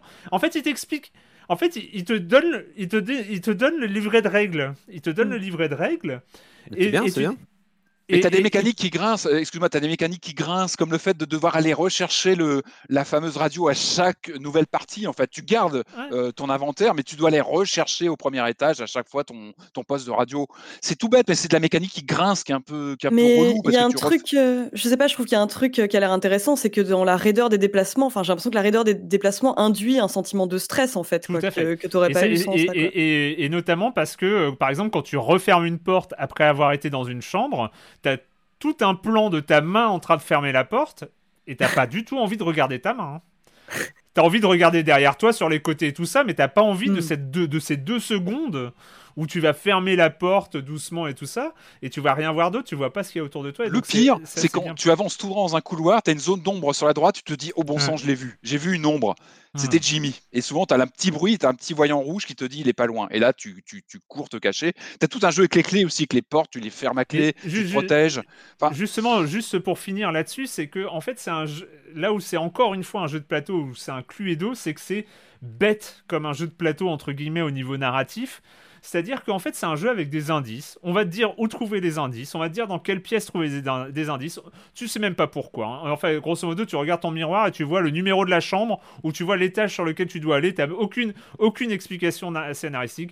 Tu vas trouver la clé de la chambre 104 dans la chambre 106 et après, tu vas trouver la clé, la clé de la chambre Oui, c'est 116 ça, dans ouais. la chambre 118. Enfin, ça n'a aucun sens. non, ça les, n'a aucun envolées, sens. les envolées narratives, elles sont plus quand tu discutes avec les fantômes, comme dans Steven Guest, où tu as, des, t'as plus des monologues où ils vont te raconter, il m'est arrivé ça. Et- ou- mais du coup, en fait, ils s'embêtent tellement pas de la logique euh, entre le jeu et l'univers Mm. que en fait, ça devient effectivement un jeu de plateau avec euh, des jumpscares. C'est ce Mhm. que c'est, hein, c'est- c'est complètement ce que c'est. Et, et je trouve que ça marche. C'est pas du tout ma cam, parce que moi je- j'aime pas du tout les jumpscares. Euh, donc je suis un peu trop flippé pour ce genre de jeu. Mais, euh, mais pour le coup, je trouve qu'il y a un, un Il côté très brut et un, un- très radical dans le choix de game design. C'est euh, on n'a pas envie. de- On aurait pu se prendre la tête pour essayer de faire comprendre aux joueurs par des indices, etc., comment ça marche. Non, on vous donne les règles du jeu, on vous donne, euh, on vous fait un tutoriel vidéo sur tout ce que vous allez voir dans le jeu. Genre, euh, cachez-vous dans la salle de bain et ou dans l'armoire euh, de la salle et tu le vois. Et en fait, il, il- grosso modo, il te spoil tout le jeu. Euh, tout ce que tu vas découvrir en termes en termes de dis, ouais. gameplay, etc. C'est tout spoilé dès le tutoriel. Et après, c'est à toi de te débrouiller avec les règles du jeu et, euh, et, et, c'est- et ce, ce plateau de jeu, finalement, cet hôtel qui est un grand plateau de jeu.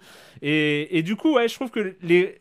Ils, ils posent le truc dès le départ et je trouve que c'est très explicite et pour le coup c'est mais c'est-. Moi, je trouve ça bien. Enfin, là, de ce que vous racontez, et honnêtement, vous me faites envie. hein, Vous me faites un Mais petit oui, peu moi envie avec ce jeu. J'ai envie d'y aller.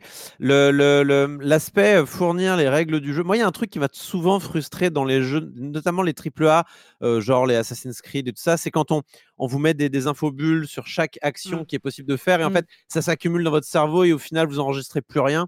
Ouais. Alors qu'il y a un petit côté réconfortant à se dire, j'ai le manuel de règles devant moi, je peux chercher dedans un petit peu comme une encyclopédie, un petit peu voilà, et m'arrêter Ouais. quand je veux finalement pour regarder dedans, parce que j'imagine Mais- qu'on peut le, on peut le regarder quand on veut. Ce, Oui, ce bien sûr, c'est dans le menu, et c'est vrai qu'il faut le lire tout de suite, ça qu'il vaut mieux le lire avant de, de commencer à jouer. Mais je l'ai lu après, et c'est vrai qu'on te le, on te le bourre pas en arrivant, c'est que c'est à toi, tu, tu, tu te dis bon, il faut que j'aille voir un peu comment ça fonctionne. Et c'est vrai que Euh, dans un jeu vidéo, l'idéal, c'est que le jeu parle de lui-même et que le, Ouais. le gameplay s'infuse de lui-même, en effet, que le gameplay explique le gameplay, comme tu le disais tout à l'heure, Erwan. Mais cette approche-là me paraît tout à fait humble, en fait. Je- J'aime Oui, bien l'idée oui, qu'on se dise. Je ne vais pas réussir à vous intégrer ça de manière euh, logique, donc autant que vous y alliez directement, ça sera mieux Ouais. pour tout le monde. Et je trouve ça cool. Je trouve ça Ouais. très humble. Mais pour, pour le coup, voilà, il y, y y a cette humilité et, et- et c'est un jeu. Enfin, il te propose Ben oui, un jeu. Il te propose pas euh, une grande expérience interactive dans un hôtel sombre et hanté. Non, il te propose un Bah non, jeu. puis surtout, euh, on- je l'ai déjà dit, mais la full motion vidéo, c'est pas facile à exploiter intelligemment. hein. C'est toujours très linéaire, c'est très figé, c'est toujours réducteur en général. Euh, Ça, toujours se- ça rime toujours avec, avec jeux plutôt jolis, mais qui en, avec très peu d'interaction. Bah, tout ça, Ouais. finalement, aujourd'hui, avec ce titre-là, je trouve qu'ils ont trouvé un bon compromis où l'interaction est centrale. Et c'est pas rien avec la full motion vidéo. At Dead of Night. j'espère qu'il y aura un 2. Sincèrement, j'espère qu'il y aura un 2. Bah, moi, j'ai surtout essayé l'autre rien que pour jeu, le, donc, rien que euh, pour le nom. At, et on, on va sûrement At parler. Dead of Night 2. Je, je trouve que ça, ce sera encore mieux en fait. Non, The Revenge, The Revenge. Tu, tu rigoles, mais ça doit pouvoir se, se dupliquer euh, dans d'autres univers. Ah, Là, tu as grave. l'hôtel, mais tu pourrais Ouais, avoir un camping, tu pourrais Ouais, avoir. Oui, un euh, bateau, un bateau de complètement. un croisière. bateau croisière. un euh, truc, euh, bien sûr. Hypé fait. maintenant. Ouais. Bah écoutez, Bah, euh, joué, jouez-y, puis on en reparle. 12 euros, 12 euros 50. Euh, Encore une fois, j'ai pas euh, vérifié les supports, mais c'est euh, déjà sur Ah, PC. c'est que Steam, hein, c'est que Steam, hein, je crois. Ah hein, ouais C'est que Steam. Bah oui, c'est- Ah. c'est une petite Bah. prod, hein, c'est pas. euh, on sent que c'est une petite production. C'est ça aussi qui est intéressant, c'est que je pense qu'il n'y a pas d'énormes moyens derrière, quoi. Et donc Hmm. c'est d'autant plus euh, à saluer. Je trouve que voilà le, le, le rendu final est, est à saluer. Cool.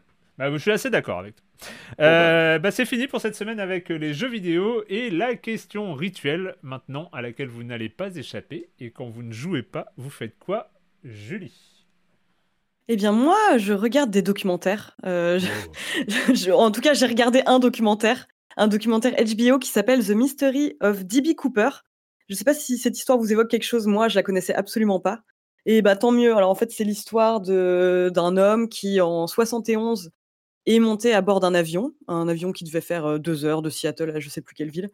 Et il entre dans un avion, il prévient une hôtesse que l'avion est en passe d'être détourné, qu'il possède une bombe et qu'il a le doigt sur le détonateur. Et donc, en gros, il réclame 200 000 dollars. Donc, l'avion finit par atterrir. Il récupère ses 200 000 dollars et quatre parachutes. L'avion repart et, et le gars saute en parachute et on n'a jamais eu de trace de lui depuis. Quoi. Donc, c'est vraiment une des affaires de détournement d'av- d'avion les plus. Enfin, c'est l'affaire de détour... la, plus gros, ouais, la, la plus spectaculaire et surtout euh, non résolue. Et le documentaire, en fait, se propose de revenir euh, bah, sur cette histoire qui est complètement dingue, sur euh, toutes les traces qu'on a retrouvées euh, de cet homme depuis, parce que finalement, les seules preuves qu'il y a eu, c'est des, des liasses de billets qu'on a retrouvées en se demandant mais pourquoi est-ce qu'il les a laissés là? Il y a eu un nombre assez faramineux de personnes suspectées d'être le vrai D.B. Cooper. Beaucoup, un nombre très alarmant de personnes ont dit à leur femme je suis D.B. Cooper au moment de mourir. Et du coup, on retrouve en fait les proches les proches de les proches de, de ces euh, D.B. Cooper présumés en fait euh, qui reviennent dans des interviews et tous sont fermement convaincus que leur proche était le vrai D.B. Cooper et je trouve que c'est un c'est pas un documentaire qui est complètement révolutionnaire dans son approche c'est pas euh, on va dire le sel des enfin c'est pas les entretiens euh, qui, qui sont révolutionnaires mais quand on connaît pas cette histoire c'est euh, absolument fascinant à observer quoi Trop sachant cool. que donc on ignore toujours complètement qui il est et c'est absolument fascinant quoi. Oh, puis Il y a des tournements qui finissent pas en drame. Oui, c'est ça en plus, parce que tous les passagers ont été, euh, ont été débarqués calmement. euh, il a juste récupéré sa thune et il est parti, quoi. Et euh, donc il retrouve, euh, il y a des interviews avec les hôtesses de l'air, l'hôtesse de l'air qui a été avertie, en fait, qui a vu cet homme entrebâiller légèrement sa valise où elle a pu voir un bout de bombe. Enfin, c'est euh, c'est complètement fou. Waouh. Corentin Euh, bah, je parler aussi d'un documentaire. euh, donc, c'est une, autre- c'est une autre affaire euh, assez peu connue finalement. euh, vous l'avez peut-être entendu parler. Il s'agit de l'affaire DSK. du coup, donc le mec, il a sauté en parachute aussi. Non, déconne. Mais le, non, non, il a. Bien que, donc, ouais, bien j'ai- que. bah, j'ai j'ai maté euh, DSK, donc Room euh, 2806, donc le, le fameux documentaire qui était sur Netflix. C'est Mhm. quatre épisodes de 45 minutes euh, environ. Alors le dernier peut-être un peu plus long, il dure une heure. J'ai été surpris hier en le matin. Je fais, ah 45 minutes, non, il dure une heure. Euh, ok, super, merci le timing. Euh, bon bah ça raconte l'histoire d'SK, voilà. Donc c'est euh, c'est un peu étonnant, je pense, de le remater euh, quand nous on est français, qu'en fait on a vécu l'affaire de manière particulièrement euh, enfin assez intime finalement puisque les, les deux premiers épisodes notamment reviennent donc à la fois sur le parcours de DSK et sur la, la façon dont il était un peu la coqueluche de la gauche et à quel point il allait pouvoir en Mm. fait devenir le, le- le candidat, le héros de la, la- la gauche en 2012. Euh, donc on sait ce qui s'est passé par la suite. hein. Euh, Il y a eu l'affaire DSK, euh, donc au Sofitel, euh, avec le, documentaire qui, alors dès le premier épisode, mais surtout dans le 2 et le 3, euh, reviennent sur l'affaire en elle-même, qu'est-ce qui s'est dit, qu'est-ce qu'on sait et comment ça s'est passé au niveau du procès. Et c'est vrai qu'on ne connaît pas forcément tous les détails parce que la justice américaine a des fonctionnements qui sont très particuliers. Euh, et nous, on a surtout vu ça euh, via le prisme français qui était très. En fait, ce, ce documentaire, et je pense que c'était pas, je sais pas si c'était le but du documentaire, mais permet de se rendre compte à quel point le prisme français de l'affaire à l'époque était scandaleux quoi. Et, et c'est clairement en fait, en fait, il est d'autant plus intéressant à regarder ce, ce documentaire qui, en fait, il nous fait un, un- il nous rafraîchit un peu la mémoire euh, après MeToo d'un truc qui a eu lieu avant MeToo, euh, juste Ouais. avant MeToo. en Ah oui. Et du coup, euh, du coup, on peut pas s'empêcher de se dire waouh. c'est- en fait, c'est fou les changements qu'il y a eu. Ouais, c'est une autre époque. alors. Et encore en France, enfin, je pense qu'on n'a pas du tout été le pays le plus touché par MeToo en termes de, de changement de mentalité. On est encore un peu, euh, on est à la ramasse, quoi, un petit peu à ce niveau-là. Et le fait de voir ça, en fait, ça permet aussi, ça permet aussi de se rendre compte d'où on vient. C'est-à-dire, ah ouais, en fait, on est parti de très très loin en arrière. Tant tu voyais en fait toute la classe politique, une partie de la classe médiatique finalement protéger DSK et le, le- de dire non mais ce peut- c'est pas possible il peut pas être comme ça et même quand c'était avéré parce que donc ce, le, le room de, de 1806 parle et de l'affaire de Sofitel mais aussi de l'affaire du Carlton euh, et, euh, et de l'affaire euh, Tristan Bannon aussi parce qu'en fait Mm. euh, il n'y a, il y a pas qu'une affaire dans l'affaire DSK Mais il prend Euh, une, vue, plus, euh, une vue plus générale. Du coup, il se, voilà, il se focalise pas que sur. Je trouve pas que le documentaire en fait euh, apporte énormément au débat, mais en fait il nous rafraîchit la mémoire. C'est un peu comme c'est un peu comme lire une grosse page Wikipédia de DSK, euh, des, polémiques autour de DSK. C'est comme lire la section polémique de la page Wikipédia de DSK quoi. Euh, et, ça permet en fait de remettre en perspective. Mais alors du coup il faudra mettre un peu de soi aussi.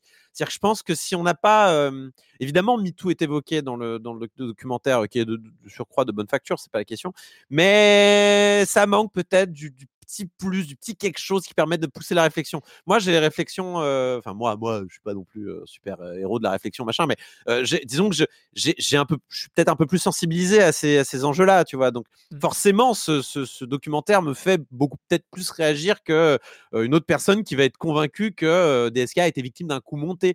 Moi, j'ai été à Noël dans des familles où on parlait de DSK et en effet, euh, euh, on expliquait non, mais c'est bon, elle voulait le fric, euh, la, la Nafis et tout, Yalo, machin. Et euh, ça va pas toucher ces gens-là.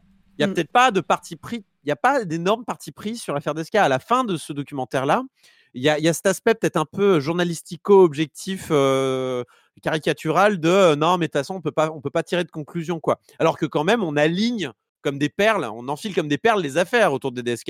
Quand même, Sofitel plus Trinsan Manon plus euh, euh, le Carlton, ça commence à, à peser un peu lourd pour un, un futur candidat à la présidentielle.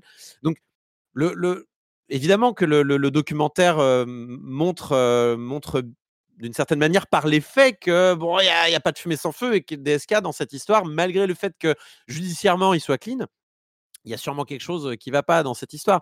Euh, mais euh, je trouve qu'il pousse pas assez le bouchon loin, il prend pas assez parti, il est un peu timide, un peu sage, malgré, on va dire, son sérieux sur la, façon dont il est fait, monté, euh, mis en place.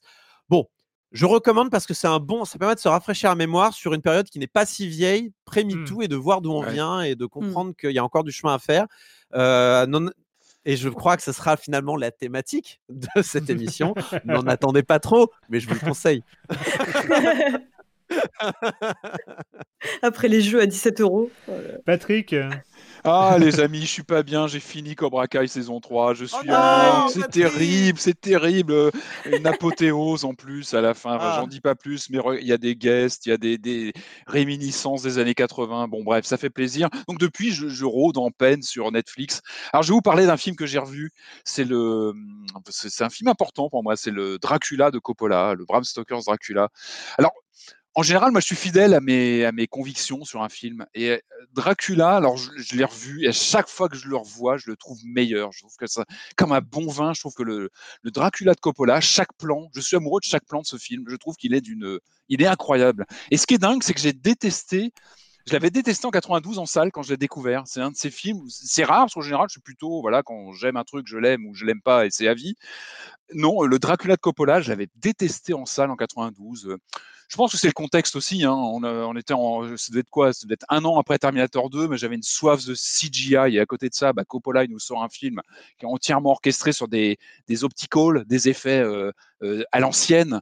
En fait, il parle de cinéma dans son film. hein. C'est- revoyez-le, toutes ces séquences avec des, des ombres, avec des, des- vraiment à l'ancienne. C'est du cinéma à l'ancienne, qui fait qu'il a mieux vieilli finalement que toute la vague euh, de prémices de films en CGI.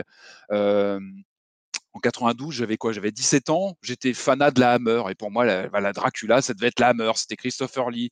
Euh, j'avais une soif de ces films-là, et c'est vrai qu'à l'époque, il n'y avait pas Internet, il n'y avait pas Wikipédia, et c'est vrai quand tu te lançais comme ça, quand tu essayais de comprendre une vague comme la Hammer, bah, tu, tu- ça prenait À du 17 temps. ans, t'étais fan de la Hammer, Patrick? Ouais, ouais, bah bien sûr, bien sûr. Mais, mais rappelle-toi à l'époque, Ouais. quand tu, Un move quand tu- très tu Patrick, essayais- cela dit. hein. Mais oui, quand tellement. tu- mais quand tu essayais de, de- tu vois, tu n'avais pas Wikipédia, quand tu découvrais peu à peu les films, ça prenait du temps de te renseigner sur, un, sur quelque chose comme ça. Donc j'étais en plein là-dedans, donc j'ai pas du tout aimé le, ce que proposait Coppola dans son Dracula, et je, je regrette évidemment parce que j'en ai pas profité. Aujourd'hui, j'ai complètement révisé mon jugement. Pour moi, c'est un des très, peut-être un des plus grands films des années 90, voire même, peut-être encore davantage.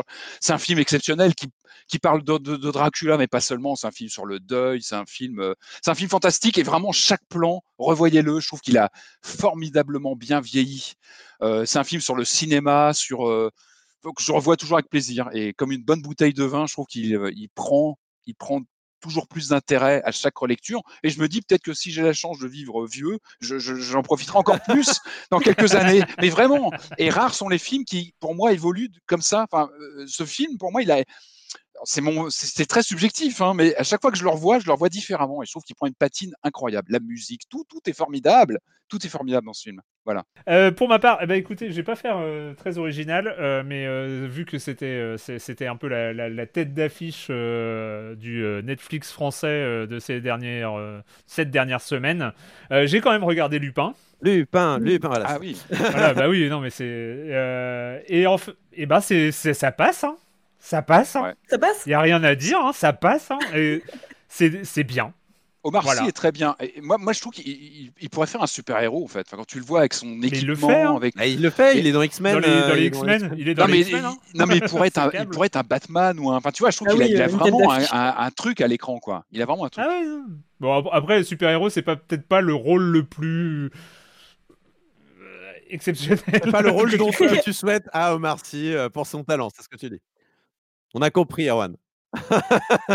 Ah, du coup, on a que la première partie, hein, c'est ça pour l'instant. Ouais, ouais. que- et non, mais ouais. puis euh, franchement, les cinq épisodes, euh, c'est Ouais. bien. Enfin, je trouve que ça, euh, je trouve que c'est super bien euh, centré sur effectivement le personnage de Marcy, euh, qui est euh, qui est vraiment fort. Enfin, euh, il, est- il a énormément de présence et, euh, et ça marche bien. Ils savent, euh, voilà, ils, ils se sont bien centrés sur une histoire assez euh, assez classique, mais euh, qui euh, tout fonctionne. Franchement, c'est super. J'en ai pas grand chose à dire. De toute façon, je ne suis pas critique de séries télé. Je profite du fait que Marius soit pas là pour parler de Lupin parce qu'il m'aurait Oui, dit. ça pas, J'adore euh, la critique, euh, machin, ça passe, hein, ça voilà, voilà, c'est ça. T'as pas, besoin- t'as pas besoin de faire un complexe d'infériorité par rapport à Marius, hein, c'est bon. Sachant que Marius, il m'a fait regarder The Crown. Hein. Je, je- j'ai regardé The Crown à cause de Marius. Mais bon, Ah. en vrai, c'était, c'était pas mal. C'était pas mal. Salaud de Marius. Toujours à nous faire euh, perdre du temps devant de très bonnes séries insupportables. Non, mais c'est ça, il me fait regarder une série sur la monarchie, sérieux, quoi. foutu. Euh, voilà. Et bah écoutez, c'est fini pour cette semaine. Merci à tous les trois. Euh, et puis bah comme d'habitude, je pense que le, on va pouvoir s'attaquer au jeu de 2021. hein. Maintenant, on a, Ça y est. on a repris.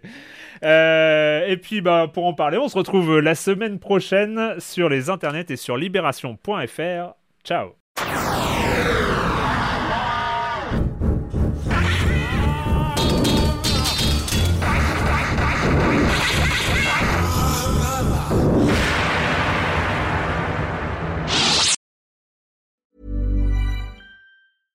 Hey, it's Paige DeSorbo from Giggly Squad. High quality fashion without the price tag. Say hello to Quince. I'm snagging high-end essentials like cozy cashmere sweaters, sleek leather jackets, fine jewelry, and so much more. With Quince being 50 to 80% less than similar brands. And they partner with factories that prioritize safe, ethical, and responsible manufacturing. I love that. Luxury quality within reach. Go to quince.com slash style to get free shipping and 365 day returns on your next order. Quince.com slash style.